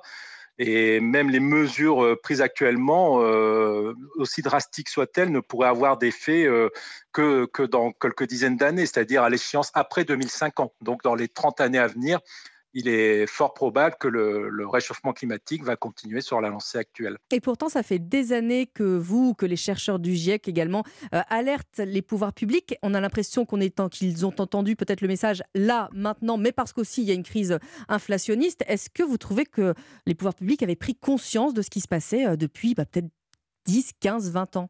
Oui, alors là, je ne suis pas tout à fait le mieux placé pour répondre à cette question euh, au niveau des, des, pouvoirs publics et des politiques menées. Euh, bon, c'est sûr que le, il faut parfois avoir une vision à long terme pour prendre des mesures pour anticiper, euh, pour anticiper ces, ces conséquences qui, qui, ne sont pas forcément immédiates. Et forcément, les publics, les politiques publiques n'ont pas forcément toujours cette vision à long terme. Alors là, on va se projeter un tout petit peu sur 2023. 2023, bah, là pour le coup, Oui. c'est vraiment, vraiment demain. Euh, à quoi peut-on s'attendre? Alors là, on n'a pas de prévision euh, globalement pour l'année 2023. hein. On ne fait pas des prévisions à, à 12 mois d'échéance. Euh, tout ce que je peux vous dire, en tout cas, c'est que l'année 2023 va commencer dans une douceur exceptionnelle et qui ensuite euh, euh, va être moins exceptionnelle au long de la semaine prochaine, mais on restera dans la douceur. Et on n'a pas de, de vision d'un d'un épisode froid dans l'immédiat, mais je ne peux pas vous donner une tendance globale pour l'année 2023 pour vous dire si elle sera aussi douce que 2022 ou pas. Euh, ce que l'on sait, c'est que, bon, par exemple, 2022 avait battu le record de 2020, qui lui-même avait battu le record de 2018. Donc, on bat les records assez régulièrement, mais ça ne veut pas dire non plus que l'année 2023 sera plus chaude que l'année 2022, qui a mis déjà la barre assez haut. et qui a vu euh, le monde se transformer. Je pense notamment à ces euh, gigantesques inondations qu'on a vues également euh, cet été au Pakistan. Là encore, des règlements climatiques. Alors tout à fait, hein, les, les inondations dans toutes ces régions euh, fragiles, euh, donc le golfe du Bangladesh, Pakistan, se multiplient avec des conséquences dans ces pays qui sont encore plus dramatiques que dans nos régions occidentales euh, assez riches. Donc là, euh, et après il y a la, montée globale du niveau des océans qui fait que certaines euh, certaines régions seront de plus en plus menacées par ce genre de phénomène, hein, puisqu'il y a à la fois des, des épisodes de pluie, mais globalement, le- la montée du niveau des eaux euh, qui gagne quelques centimètres chaque décennie font que ces régions à basse altitude euh, sont effectivement sous la menace de ces inondations de plus en plus fréquentes. Et là encore, euh, c'est euh, impossible de, bah, de, de revenir en arrière, quoi, de réfréner ça. Dans, dans l'immédiat, non, parce que de toute façon, euh, la- la- l'activité humaine va continuer à produire des gaz à effet de serre qui vont continuer à, augmenter en concentration dans l'atmosphère euh, dans, les décennies à venir. hein. Le- les mesures actuelles ne peuvent pas avoir un effet immédiat et donc euh, il y aura toujours euh, donc la conséquence de ce réchauffement et de ce dérèglement climatique va encore se traduire pour le- les décennies à venir, euh, sans doute encore au, au moins jusqu'en 2050. Bon, eh bien, merci beaucoup en tout cas d'être venu, euh, Patrick Gallois de Météo France, prévisionniste, nous en parler euh, ce matin sur Europe 1. Je vous souhaite un excellent réveillon tout de même. Euh, merci à vous aussi. Merci, au revoir. Europe Matin Weekend. Léna Egmonier. À 7h19 sur Europe 1, bienvenue à vous si vous vous réveillez. L'heure du journal permanent à présent, Clotilde Dumais. Il est encore une fois la première place du top 50. Jean-Jacques Goldman, élu personnalité préférée des Français. Dans le classement du journal du dimanche, le chanteur devance l'astronaute Thomas Pesquet puis l'acteur Omar Sy. La première femme, l'humoriste Florence Foresti, est à la 20e place du classement général. À Paris, deux hommes sans domicile fixe ont été interpellés gare Montparnasse alors qu'ils étaient en possession de neuf bouteilles de gaz. L'un d'eux a menacé de se faire exploser. Il était alcoolisé. Sa garde à vue a été levée hier soir. Il a été transféré à l'infirmerie psychiatrique de la préfecture de police. L'Ukraine indique avoir repoussé une attaque nocturne de drones explosifs lancée par la Russie. Attaque qui est intervenue moins de 24 heures après les bombardements massifs contre des infrastructures énergétiques. Des millions d'Ukrainiens sans générateur se préparent à passer le nouvel an sans électricité, sans eau et chauffage et sous couvre-feu. La Corée du Nord, de son côté, a lancé trois nouveaux missiles balistiques cette nuit pour conclure une année 2022 marquée par un nombre record de tirs de ce type. Pyongyang a notamment testé en mars un missile balistique intercontinental pour la première fois depuis 5 ans dans un contexte de recrudescence des tensions avec la Corée du Sud. Et puis un contrat à 200 millions d'euros pour deux ans et demi, c'est le plan B doré pour Cristiano Ronaldo. À 37 ans, le Portugais vient de signer avec le club saoudien d'Al Nasser après la résiliation de son contrat avec Manchester United. Merci Clotilde Dumais, 7h21 sur Europe 1. Europe Matin Weekend. Lénaïque Monnier. Veille de réveillon avec euh, Mathieu Alterman. La fête se prépare. Bonjour Mathieu. Bonjour Lénaïque. Ah, Tout est de retour, vous nous dites ce matin. Bah alors que nous vivons les dernières heures de 2022, hein, il serait bon de s'arrêter quelques minutes sur un véritable phénomène de société qui court depuis des mois. Tout revient. Vous vous souvenez de cette chanson de Robert Palmer?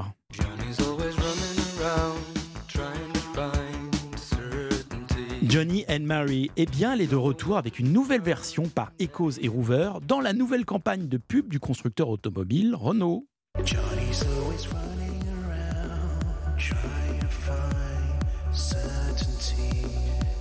Et on annonce également le retour de la Renault 5 pour la fin 2023, à conduire bien évidemment avec des Stan Smith au pied. Et en écoutant qui dans l'autoradio? En écoutant les Michel qui sont de retour. Tout d'abord, Michel Polnareff.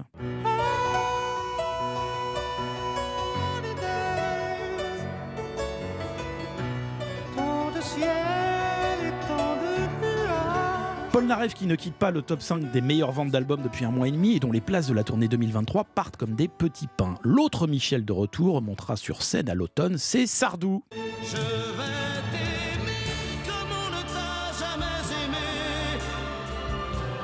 Revenir, est-ce que le futur offre de plus tendance? Alors, est-ce que c'est un phénomène qui touche d'autres domaines? Tous les domaines. Nouvelle BD de Black et Mortimer, Ah oui. sortie il y a quelques semaines. Se replonger ad vitam aeternam dans un cossus à l'onglet ne se démode pas. Mais si vous n'aimez pas le velours côtelé, si vous préférez les jogging, alors il y a le retour de Compagnie de Californie, rescapé des années 80, qui est le must de l'hiver 2023. Pour les férus de high-tech, les geeks sont en extase devant le retour, certes timide, mais quand même, de la cassette audio. Ah oui. On va devoir à nouveau réparer nos compilations avec un stylo bille pour enrouler la bande. Et enfin, mon préféré, le voilà. Énorme surprise, chères auditrices, chers auditeurs, qui, je sais, vous fera plaisir, surtout si vous êtes des grands gourmands comme moi. Attention, roulement de tambour. C'est le retour annoncé pour le printemps 2023 du chocolat Merveille du Monde. Sérieux? Vraiment Mathieu Parce que moi, j'en ai dévoré, mais des kilos petites. Oui, les tablettes décorées d'animaux avec photos cartonnées à Ah l'intérieur, ce goût d'amande pilée, eh bien il revient en mode éco-responsable avec images d'espèces en voie de disparition. Ah. La morale de tout cela, rien ne se démode, rien n'est ringard, seul le plaisir de retrouver un ami qui nous a accompagnés tout au long de notre vie compte plus que tout. On a tous besoin d'un doudou et nous ne serons jamais trop grands pour ça. À demain. À demain, bon réveillon Bon réveillon. Europe 1. La note secrète, comme tous les week-ends sur Europe 1. Bonjour Fabrice Lafitte. Bonjour Lénaïque, bonjour à tous. Alors pour cette toute dernière chronique de l'année 2022, on va retrouver l'un des pionniers du rock'n'roll. On parle ce matin de Jerry Lee Lewis puisqu'il a disparu le 28 octobre dernier. Il était surnommé The Killer, le tueur, en raison de sa rapidité au chant et au piano.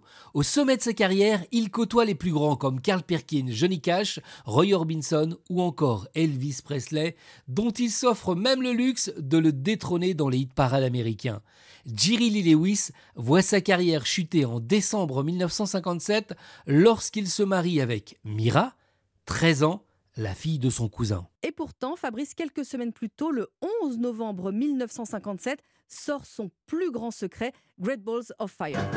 You shake my nerves and you rattle my brain.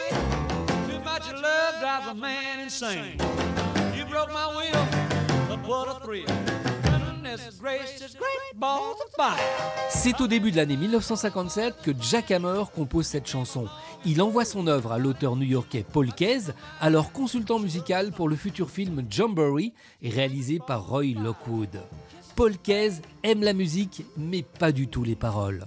Il demande alors au pianiste et chanteur Otis Blackwell de réécrire entièrement le texte.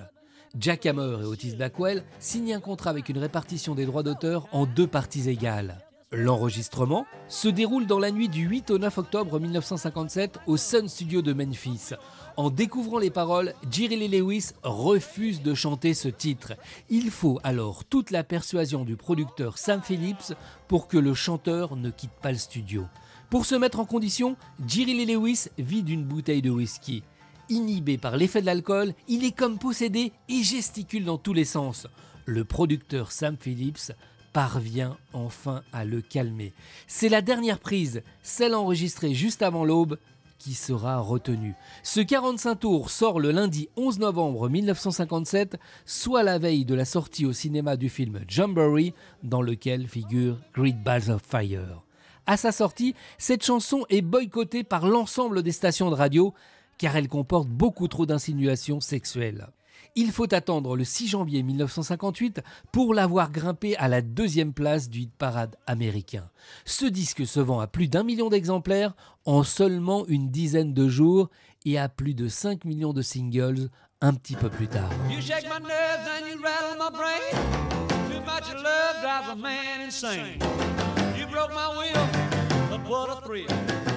Goodness gracious, great balls of fire. I let you love what I thought it was funny.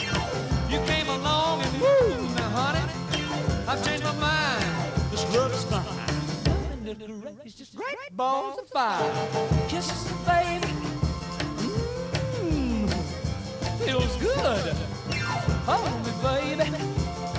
Well, I want to love you like I love a should.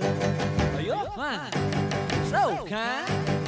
Tell this world that you're mine, mine, mine, mine. I chew my nail down and I twiddle my thumb.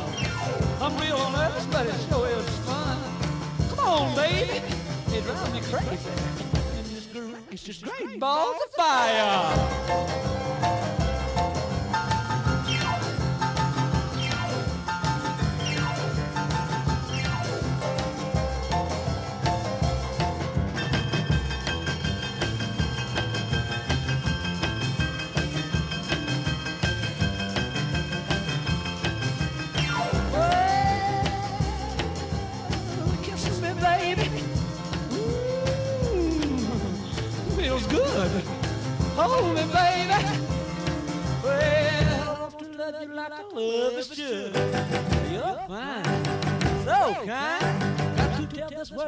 Ain't you my thumb. Real fun. Come on, baby. Drive crazy. Goodness gracious, great balls of fire. Great Balls of Fire est le titre euh, du film américain réalisé par euh, Jim McBride. Il est sorti en 89 et il retrace évidemment euh, la vie de Jerry Lee Lewis. Demain, Fabrice, le programme. Louis Chédid qui fêtera ses 75 ans demain. Merci Fabrice. Bon réveillon, hein. les infos arrivent. Europe Matin Week-end. Lénaïque Monnier.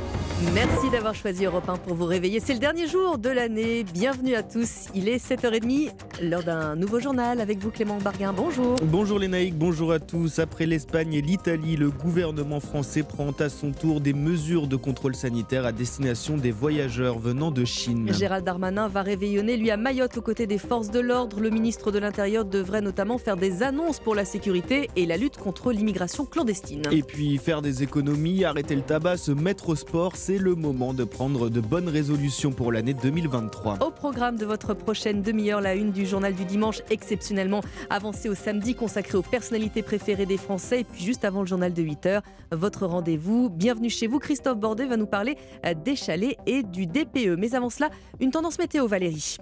Eh bien, 20 degrés à Lourdes cet après-midi, 19 à Biarritz, 17 à Paris. Nouveau record de température en vue ce soir, en ce dernier jour de l'année. Et on en parle à la fin du journal. Europe 1. Après la recrudescence des cas de Covid en Chine, la France impose à, tout, à son tour des restrictions dans les aéroports. Oui, en Chine, les cas de Covid explosent depuis la levée des mesures sanitaires. Alors la France rejoint notamment l'Italie et l'Espagne parmi les pays européens imposant des restrictions dans les aéroports. Le gouvernement a annoncé hier prendre des mesures Thibaut Hu. Oui, tous les voyageurs en provenance de la Chine devront se présenter à l'embarquement avec un test PCR ou antigénique négatif de moins de 48 heures. À bord, le masque sera obligatoire toute la durée du vol et à l'arrivée en France, dès le 1er janvier, des tests PCR aléatoires seront réalisés sur les voyageurs. Les tests positifs seront eux séquencés immédiatement, des mesures qui concernent tous les vols directs ou avec escale. Le gouvernement adapte aussi ses conseils aux voyageurs, mieux vaut décaler tout déplacement non essentiel vers la Chine, en particulier pour les voyageurs fragiles. Et ce qu'il faut savoir, c'est que les Chinois sont encore très peu nombreux à atterrir en France. En ce moment, on compte 3 vols en moyenne par semaine contre 4 à 5 par jour habituellement. Mais dès le 8 janvier, les passagers pourront rejoindre Paris en possession d'un visa touriste et plus seulement business ou étudiant. Et des nouveaux passeports seront délivrés. C'est donc surtout après cette date du 8 janvier que les contaminations venues de Chine sont à craindre. Les précisions de Thibaut Hu pour Europe 1. La crise sanitaire, l'un des sujets qu'Emmanuel Macron va aborder hein, ce soir lors de ses vœux à la nation. Le chef de l'État prévoit de délivrer un message de confiance et d'unité aux Français. Il devrait euh, revenir sur l'année 2022 en évoquant notamment la guerre en Ukraine et la réforme des retraites. Soirée spéciale vœux présidentiels sur Europe 1 à suivre à partir de 19h avec Pierre de Villeneuve et ses invités. Et pour la Saint-Sylvestre, Gérald Darmanin, lui, est à Mayotte. Le ministre de l'Intérieur y effectue sa deuxième visite en l'espace de quelques mois.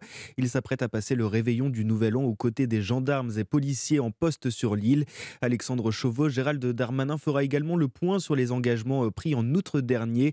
Notamment en matière de sécurité. Oui, le ministre de l'Intérieur avait à l'époque annoncé la création d'un quatrième escadron de 72 gendarmes mobiles, mais aussi des livraisons d'avions, de radars et de navires intercepteurs pour lutter contre l'immigration clandestine sur l'île, où selon l'INSEE, plus d'un habitant sur deux est étranger. Gérald Darmanin avait également plaidé pour la fin du droit du sol à Mayotte, en exigeant que l'obtention de la nationalité française soit conditionnée au fait que l'un des deux parents du nouveau-né vive sur le territoire depuis plus d'un an et non plus trois mois, comme c'est le cas actuellement. Alors cette mesure ne fera pas partie du projet de loi immigration présenté à la rentrée à l'Assemblée, mais devrait faire l'objet d'un texte de loi à part entière dédié à Mayotte. Le ministre de l'Intérieur s'entretiendra également avec l'unité du RAID, envoyée fin novembre pour tenter de lutter contre la vague de violence qui s'était déclenchée sur l'île, et notamment à Mamoudzou, la capitale.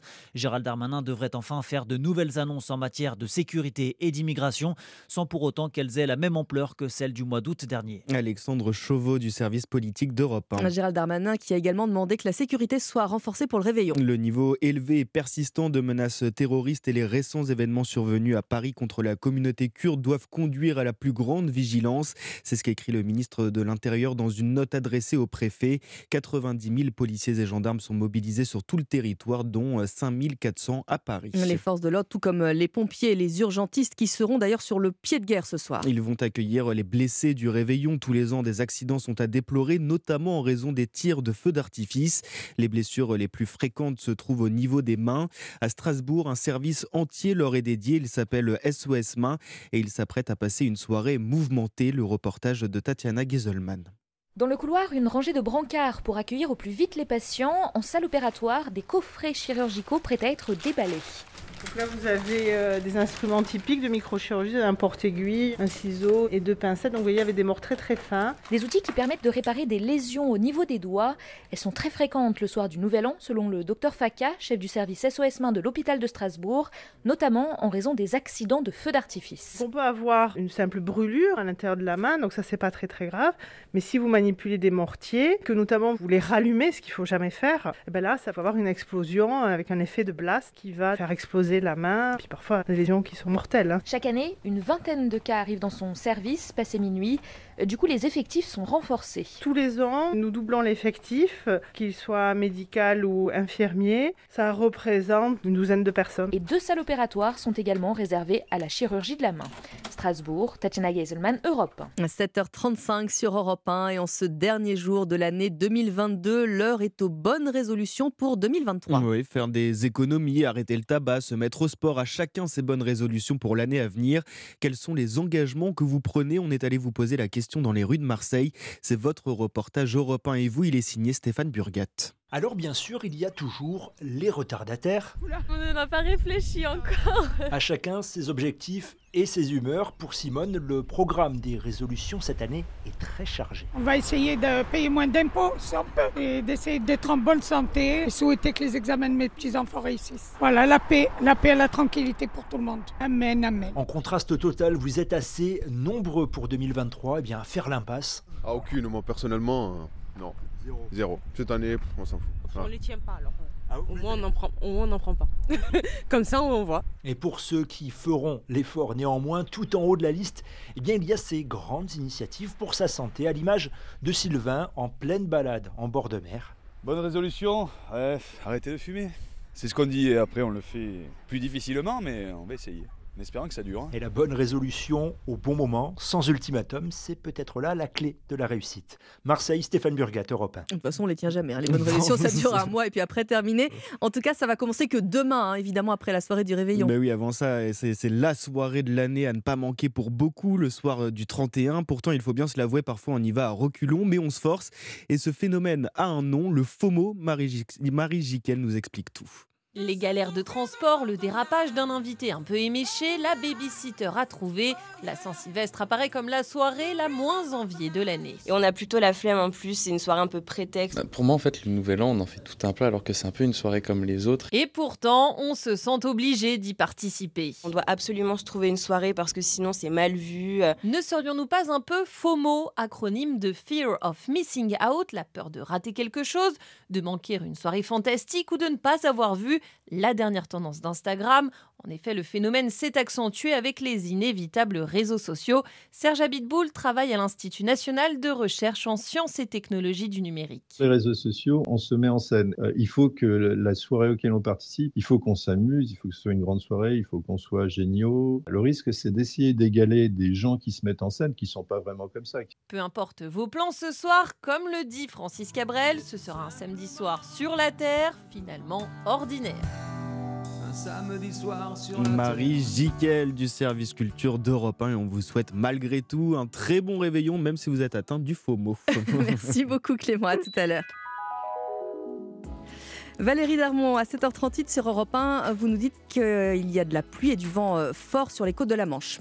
Effectivement, le temps euh, perturbé ne concernera en ce dernier jour de l'année que les régions allant de la Bretagne aux Hauts-de-France en passant par la Normandie. Sous cette perturbation, il pleut abondamment et le vent souffle fort jusqu'à 100 km/h sur le littoral de la Manche. Ailleurs, le ciel sera voilé, sauf sur la Gironde, les Landes, le Pays Basque, le Limousin, le Sud-Charente, où votre réveillon du Nouvel An a lieu au printemps. Alors tout vous, simplement. vous nous le dites, hein, Valérie, justement, euh, depuis tout à l'heure, euh, il y a beaucoup, beaucoup de douceur, pas uniquement dans le sud-ouest hein, d'ailleurs. Oui, effectivement. D'ailleurs, il fait doux ce matin, hein, 6 à 15 degrés euh, sur l'ensemble du pays, aucune gelée en pleine. Cet après-midi, on attend euh, 13 à 20 degrés du nord au sud, avec des pointes donc à 23 au Pays Basque. Donc, il pourrait s'agir d'un des 31 décembre les plus doux en France depuis 1947. Et pour la nuit à venir, vous ne risquez aucune intempérie hivernale, ni gel, ni neige, rien du tout. Il fera doux, même en montagne, avec donc ces maximales entre 14 degrés par exemple hein, Mhm. à Gap ou encore à Brest, et 21 degrés à Mont-de-Marsan ou encore 20 degrés à Tarbes. Merci beaucoup Valérie, on vous retrouve euh, évidemment à 8h, il est 7h39.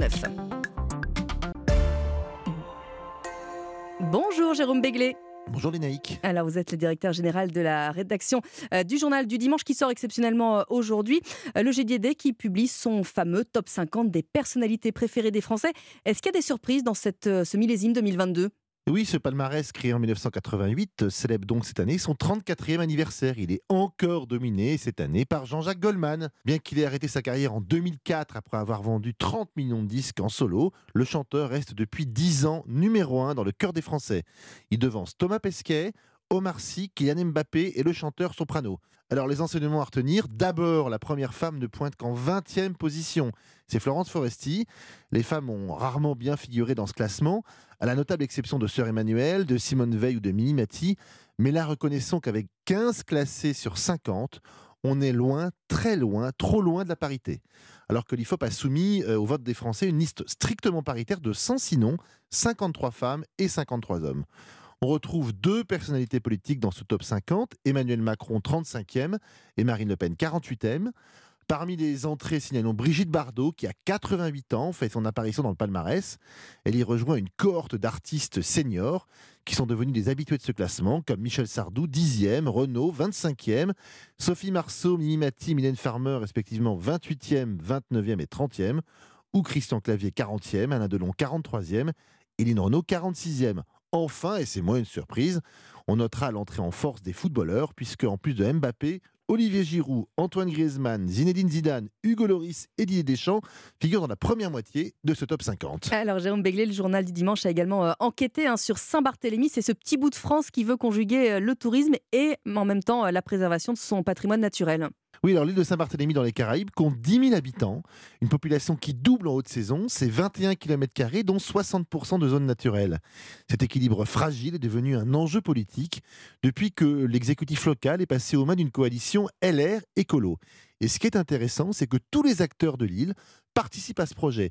Composteurs, récupérateurs d'eau, usines de désalinisation, les initiatives locales sont encouragées financées. Et ça marche.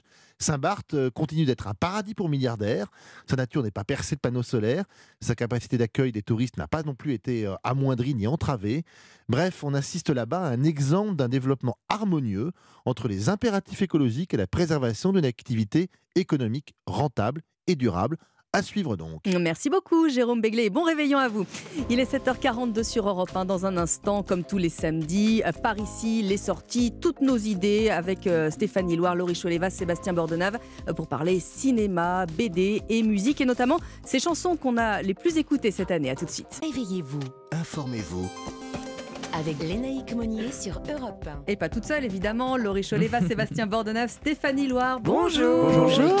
Euh, Qui sont là, même le soir du réveillon? Ah oui. Surtout, Surtout, le, soir le du plaisir réveillon. de passer cette euh, transition ensemble. Alors justement, Laurie, est-ce qu'on termine bien cette année 2022 en cinéma? Eh bien plutôt bien, oui, avec euh, très jolis films. Il y en a un qui parle d'amour et l'autre de la vie. On va commencer avec l'amour. Allez. Allez. Avec La Passagère, le premier long métrage d'Héloïse Péloquet qui met en scène la merveilleuse Cécile de France. Cécile, bah, voilà, j'en perds mes mots tellement je l'aime.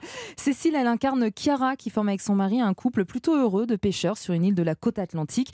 Elle doit faire face à une vie rude, mais une vie qu'elle a choisie et une vie rude mais heureuse. Et tout ce quotidien va être chamboulé le jour où le couple va prendre un nouvel apprenti, Félix. Et ce garçon, en fait, Félix, un peu bourgeois, propre sur lui, sait pas trop quoi faire de sa vie. Il a jamais été malmené dans son existence et il va bah, un peu euh, semer la zizanie dans le couple. Maxence, notre nouvel apprenti. Salut Putain, j'ai trop bu, tu m'énerves. Qu'est-ce que je t'ai fait? Ouais, tu, tu fais du charme à tout le monde. Je veux pas que tu fasses ça avec moi? Je fais rien avec toi. Je fais rien. T'as pas honte, non? Et avec tous les bruits qui courent sur le port, non mais franchement, c'est un gamin C'est l'un des plus beaux rôles de Cécile Ah de. France. Elle est solaire, radieuse, sensuelle. Elle joue à merveille. Cette femme épanouie qui s'assume, qui assume ses désirs, quitte à devoir, on vient de l'entendre dans la bande-annonce, affronter le regard désobligeant de son entourage. Il y a de la tentation dans l'air, hein. on, Oui, on oui, sent bien dans la, dans la bande-annonce. Alors, euh, Laurie, au cinéma, euh, cette semaine aussi, il y a l'histoire d'un homme à qui, euh, qui va profiter de la vie. Oui, c'est le film bouleversant de ces fêtes de fin d'année. Ça s'appelle tout simplement Vivre du réalisateur euh, Olive Hermanus. C'est l'histoire d'une vie, celle de euh, Mr. Williams. On est dans le Londres d'après-guerre en 1953. C'est un haut fonctionnaire de la grande institution. C'est un homme ordinaire respecté qui mène une vie monotone jusqu'au jour où il découvre qu'il est atteint d'une maladie incurable, un véritable déclic qui change sa perception de la vie et de la mort, forcément. Il n'est jamais en retard. Il a dû se passer quelque chose. Monsieur, il est temps de vivre un peu. Monsieur Williams, vous allez bien? Divinement bien. C'est très solaire, vous savez, c'est avec euh, Bill Nighy. Bill Nighy, c'est le rocker complètement dingue de Love Actually. Ah oui, Ah, d'accord. j'adore. Il, le est, situe. voilà, voilà, ça, ça, ça le situe tout de suite. Il est magistral, hein, comme s'il n'y avait que lui, que lui pour jouer euh, ce rôle. D'ailleurs, écoutez-le nous parler de son personnage. Oui, absolument. Et c'est à peu près le sujet du film. On suggère aux gens d'essayer de vivre, de profiter de chaque jour et de le faire aussi bien que possible, ce qui n'est pas rien, ça paraît facile, dit comme ça. Voilà, le sujet fait peur, mais c'est, je rappelle, un film très solaire. Un film très solaire Mm. recommandé par, euh, par vous, euh, Laurie. Alors, Sébastien, j'aime pas dire ça un dernier pour la route, en règle générale. Oh. Et là, on va se faire une dernière BD. Mais vous risquez de le dire ce soir, hein, ah, bah oui, moi je serai là, on sera là demain matin aussi. Donc, vous savez, hein, on va Faudra se coucher faire tôt. attention. Ouais, avant minuit. Une petite dernière BD peut-être pour 2022. BD déjà. spécial euh, réveillon Voilà. du Nouvel An. Il va falloir attendre minuit, compter à rebours en hurlant de 10 à 0 pour en plein Covid faire la bise à des gens qu'on connaît pas, leur souhaiter une bonne année alors qu'on les reverra pas. Bref, je vous propose de prendre tout ça avec philosophie. Humaine trop humaine, c'est la dernière BD de Catherine Meurice publiée chez Dargo. Grâce à elle, vous allez comprendre les méditations métaphysiques de Descartes, les fausses évidences mythiques de Roland Barthes et la pédagogie du concept chez Deleuze. Eh Je vous rassure tout de suite, on se poile, les dessins sont clairs, brétéchiesques et c'est une façon très agréable de faire de la philo sans y toucher. Catherine Meurice croque un Nietzsche plus vrai que nature, elle imagine un Kant studieux écrivant toute la journée sa critique de la raison pure et le soir faire un karaoké pour chanter euh, Quand la musique est bonne ou euh, Quand reviendras-tu, au moins le sais-tu. Elle dessine aussi euh, Saint-Augustin qui, on le sait tous autour de la table, avait une maman très pieuse qui s'appelait Monique. Alors ça c'est vrai, sauf que Catherine imagine Monique tenancière d'un club SM. Bref, tout vrai. est permis. Mais ce qui est formidable, c'est qu'on distingue parfaitement dans cette BD le vrai du faux, la blague de la philo. C'est ce qu'on appelle, je crois, apprendre en s'amusant. Catherine Meurice, c'est la grande dame de la BD. Déjà parce que grâce à elle, le 30 novembre dernier, euh, pour la première fois, la BD est entrée à l'Académie des Arts. Oui. C'est elle aussi qui, pour la première fois, a été la première femme à entrer à la rédaction de Charlie Hebdo, survivante parce que arrivée en retard à la conférence de rédaction, on connaît l'histoire. Mm. Elle exorcise l'inox, l'inox. Je savais. L'inexorcisable. Exactement. Avec un BD dur aussi. avec l'inexorcisable, avec un album BD magistral qui s'appelle La légèreté. Lisez-la si vous êtes passé à côté. Mais la dernière œuvre de Catherine, c'est Humaine, trop humaine chez Dargo. Au dos de la BD, on voit un Socrate qui dit à un autre Socrate Connais-toi, connais-toi toi-même, lui-même se répond à lui-même toi-même. Toi-même. Voilà. On va danser à présent, puisque ce soir, évidemment, on fait la fête. Voilà, on va, ce- va essayer. Pour ceux qui ont prévu de danser. Voilà, vous nous faites une petite playlist, euh, Stéphanie, ai- quand même. Je vous propose un petit tour d'horizon des titres qu'on a le plus Voilà. écoutés en 2022. Qu'on va réécouter Ah oui. ce soir. Et qu'on va pouvoir écouter euh, ce soir, danser ou, ou se rapprocher de quelqu'un avec Ouh. tendresse. Euh, C'est mon dernier petit coup d'œil dans la rétro avant de se jeter, bien sûr, la tête la première et surtout les oreilles grandes ouvertes dans la programmation musicale de 2023. Alors, c'est la plateforme aux 100 millions de morceaux qui s'appelle Apple Music qui a dévoilé sa liste des chansons les plus populaires de l'année. Et au classement mondial, la chanson qui occupe la septième place, c'est le tube qui réunit Sir Elton John et la nouvelle reine de la pop, c'est Dua Lipa. Ah j'adore. Le titre, c'est Cold Heart, un titre à mettre immédiatement dans votre playlist de la soirée pour danser ce soir.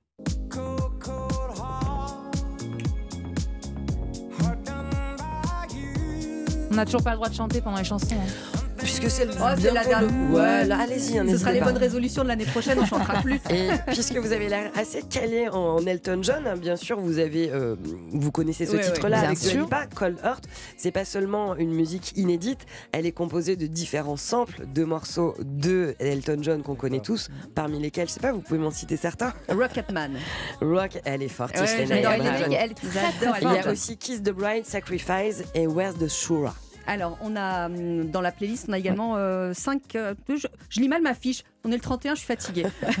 Qui Elle a figure à la cinquième place de ce classement? Je prends Euh, des notes, moi, pour ma playlist. À la cinquième place de ce classement des titres les plus écoutés dans le monde en 2022, c'est la sublime balade de la diva britannique Adele. Mm. Attention, cœur sensible, ça pique un petit peu. C'est Easy on Me.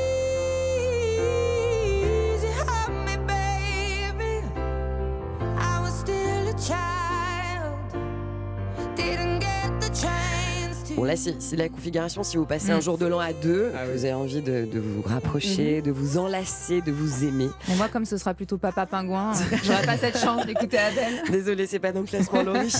Euh, Easy on Me, c'est le titre d'Adèle qui évoque son divorce. hein. C'était le premier single sur son très attendu album 30, le premier de la chanteuse après six ans euh, de distance avec euh, le milieu de la musique. On l'attendait. Eh, chanson de divorce pour commencer l'année avec son amoureux. c'est pas Mais non, mais elle a divorcé, ça y est, elle, a- elle, Ça y est, a changé, elle est passée elle, à a- autre chose. elle est passée à autre chose. Ça va mieux. Alors, qui est en tête de ce À la classement première Stéphanie place de ce classement, The les. Ce classement mondial, eh bien non, on n'est pas loin. Des titres les plus écoutés en 2022, c'est le duo formé par le rappeur canadien The Kid Laroi et le chanteur américain Justin Bieber. Je sens que je vous ai totalement perdu. Ah ouais, là. totalement. séché, là. Le titre s'appelle Stay. Ah bah oui. Là, on ça voit qu'on a plus de 40 ans dans Ça le studio. change de hein. Serge Lama. hein. ah, c'est autre chose. hein. Non, mais je suis passée à côté. On a vraiment écouté ça plus que The Weeknd ou. euh, Oui, c'est ça. Moi aussi, ça me semble bizarre. Bah, c'est le numéro 1, c'est un Mm. classement. Écoutez, écrivez à Apple Music si vous n'êtes pas content. C'est- hein. Voilà. Je voudrais savoir qui a participé à ce classement. Les Quelle gens, qui tranche d'âge les gens qui vont en boîte de nuit, euh, Oui, bah, c'est ça. pas nous, c'est pour ça. Merci Stéphanie. Merci. Et Pas bon- et bon- dans les mêmes boîtes de nuit. Les Non, dans les mêmes. on dit plus boîte de nuit, on dit pied. Ah bon, on dit quoi On dit quoi, discothèque Club, Ah discothèque. Pareil. Bah, eh, bon, bon, vous allez en club ce soir? Ce soir, euh, Pour non, le non. réveillon? Non Bon réveillon Je vais en en tout cas. club très fermé dans mon salon. Oh là là, bon réveillon à tous les trois en tout cas. Bon Mais réveillon. voilà les Bon prochaines. réveillon à vous. Europe Matin Week-end. Léna Egmonier. Merci de vous réveiller avec nous. Il est l'heure du journal permanent avec Clément Barguin. Bonjour. Bonjour, menaces terroristes, violences urbaines, conduite sous alcool ou stupéfiants. 90 000 policiers et gendarmes sont mobilisés dans toute la France pour la nuit de la Saint-Sylvestre. Dans une lettre adressée au préfet, Gérald Darmanin appelle à la plus grande vigilance. Les transports en commun seront particulièrement surveillés, notamment dans la capitale où des points de filtrage sont prévus. La France adopte à son tour des mesures aux frontières pour les passagers en provenance de Chine où l'épidémie de Covid-19 explose à nouveau. Passagers qui devront notamment présenter le résultat d'un test PCR ou antigénique négatif avant leur embarquement et porter un masque pendant leur vol. Ils pourront également être soumis à un nouveau test à leur arrivée en France. L'Ukraine indique avoir repoussé une attaque nocturne de drones explosifs lancée par la Russie. Attaque qui est intervenue moins de 24 heures après les bombardements massifs contre des infrastructures énergétiques. Des millions d'Ukrainiens sans générateur se préparent à passer le nouvel an sans électricité, sans eau et chauffage et sous couvre-feu. Et puis c'est l'un des transferts, un des transferts les plus retentissants de l'histoire. Cristiano Ronaldo euh, s'est officiellement engagé avec euh, Al Nasser en Arabie Saoudite. L'attaquant euh, portugais libre depuis son départ de Manchester United a signé jusqu'en 2025. Il évoluera sous les ordres du français Rudy Garcia. Merci Clément Barguin, 7h56 sur Europe 1. Europe Matin Weekend, bienvenue chez vous.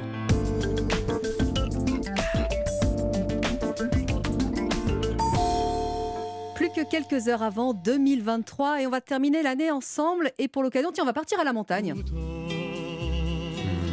Que la montagne est belle. Il se rêvait Jean Ferrat, il n'est que Christophe Ah Bordet. oui. Bonjour On fait ce qu'on Christophe. peut, hein. on fait ce qu'on peut. Bonjour.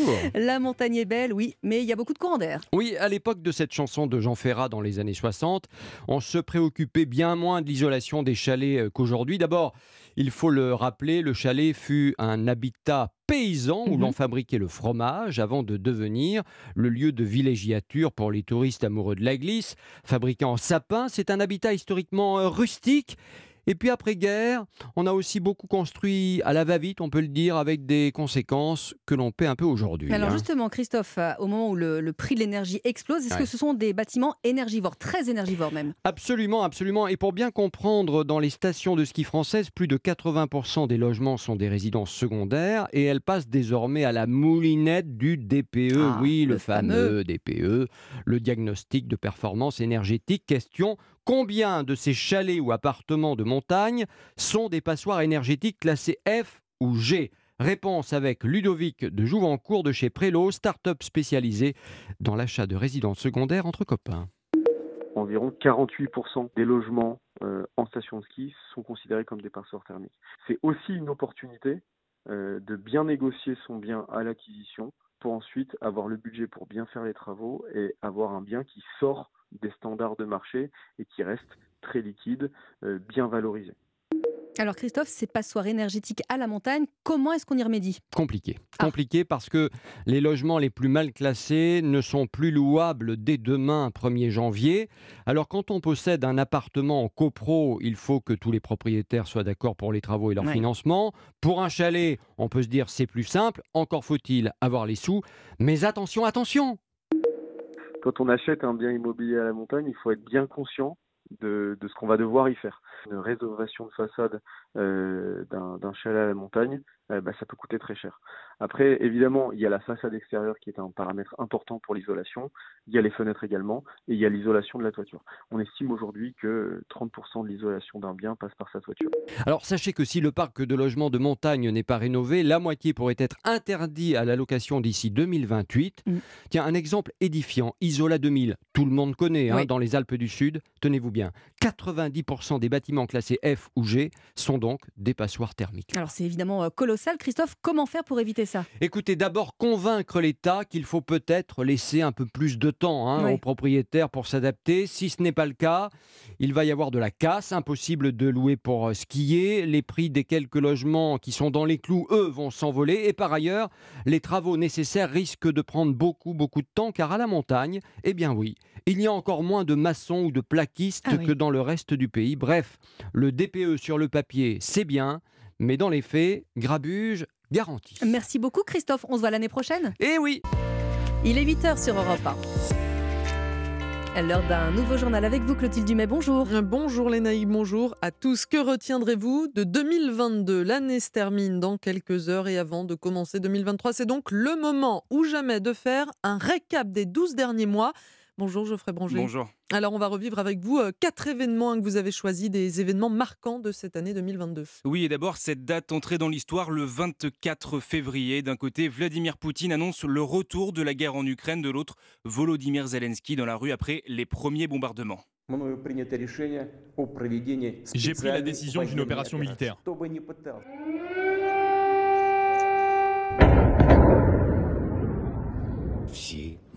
Nous sommes tous ici défendant notre indépendance, notre pays, et cela restera ainsi. Gloire à ceux qui nous défendent, gloire à l'Ukraine. Ensuite, évidemment, le décès de la reine Elisabeth II. Le 8 septembre dernier, la souveraine s'est éteinte à l'âge de 96 ans. Écoutez, God Save the Queen résonnait à Westminster lors de ses funérailles.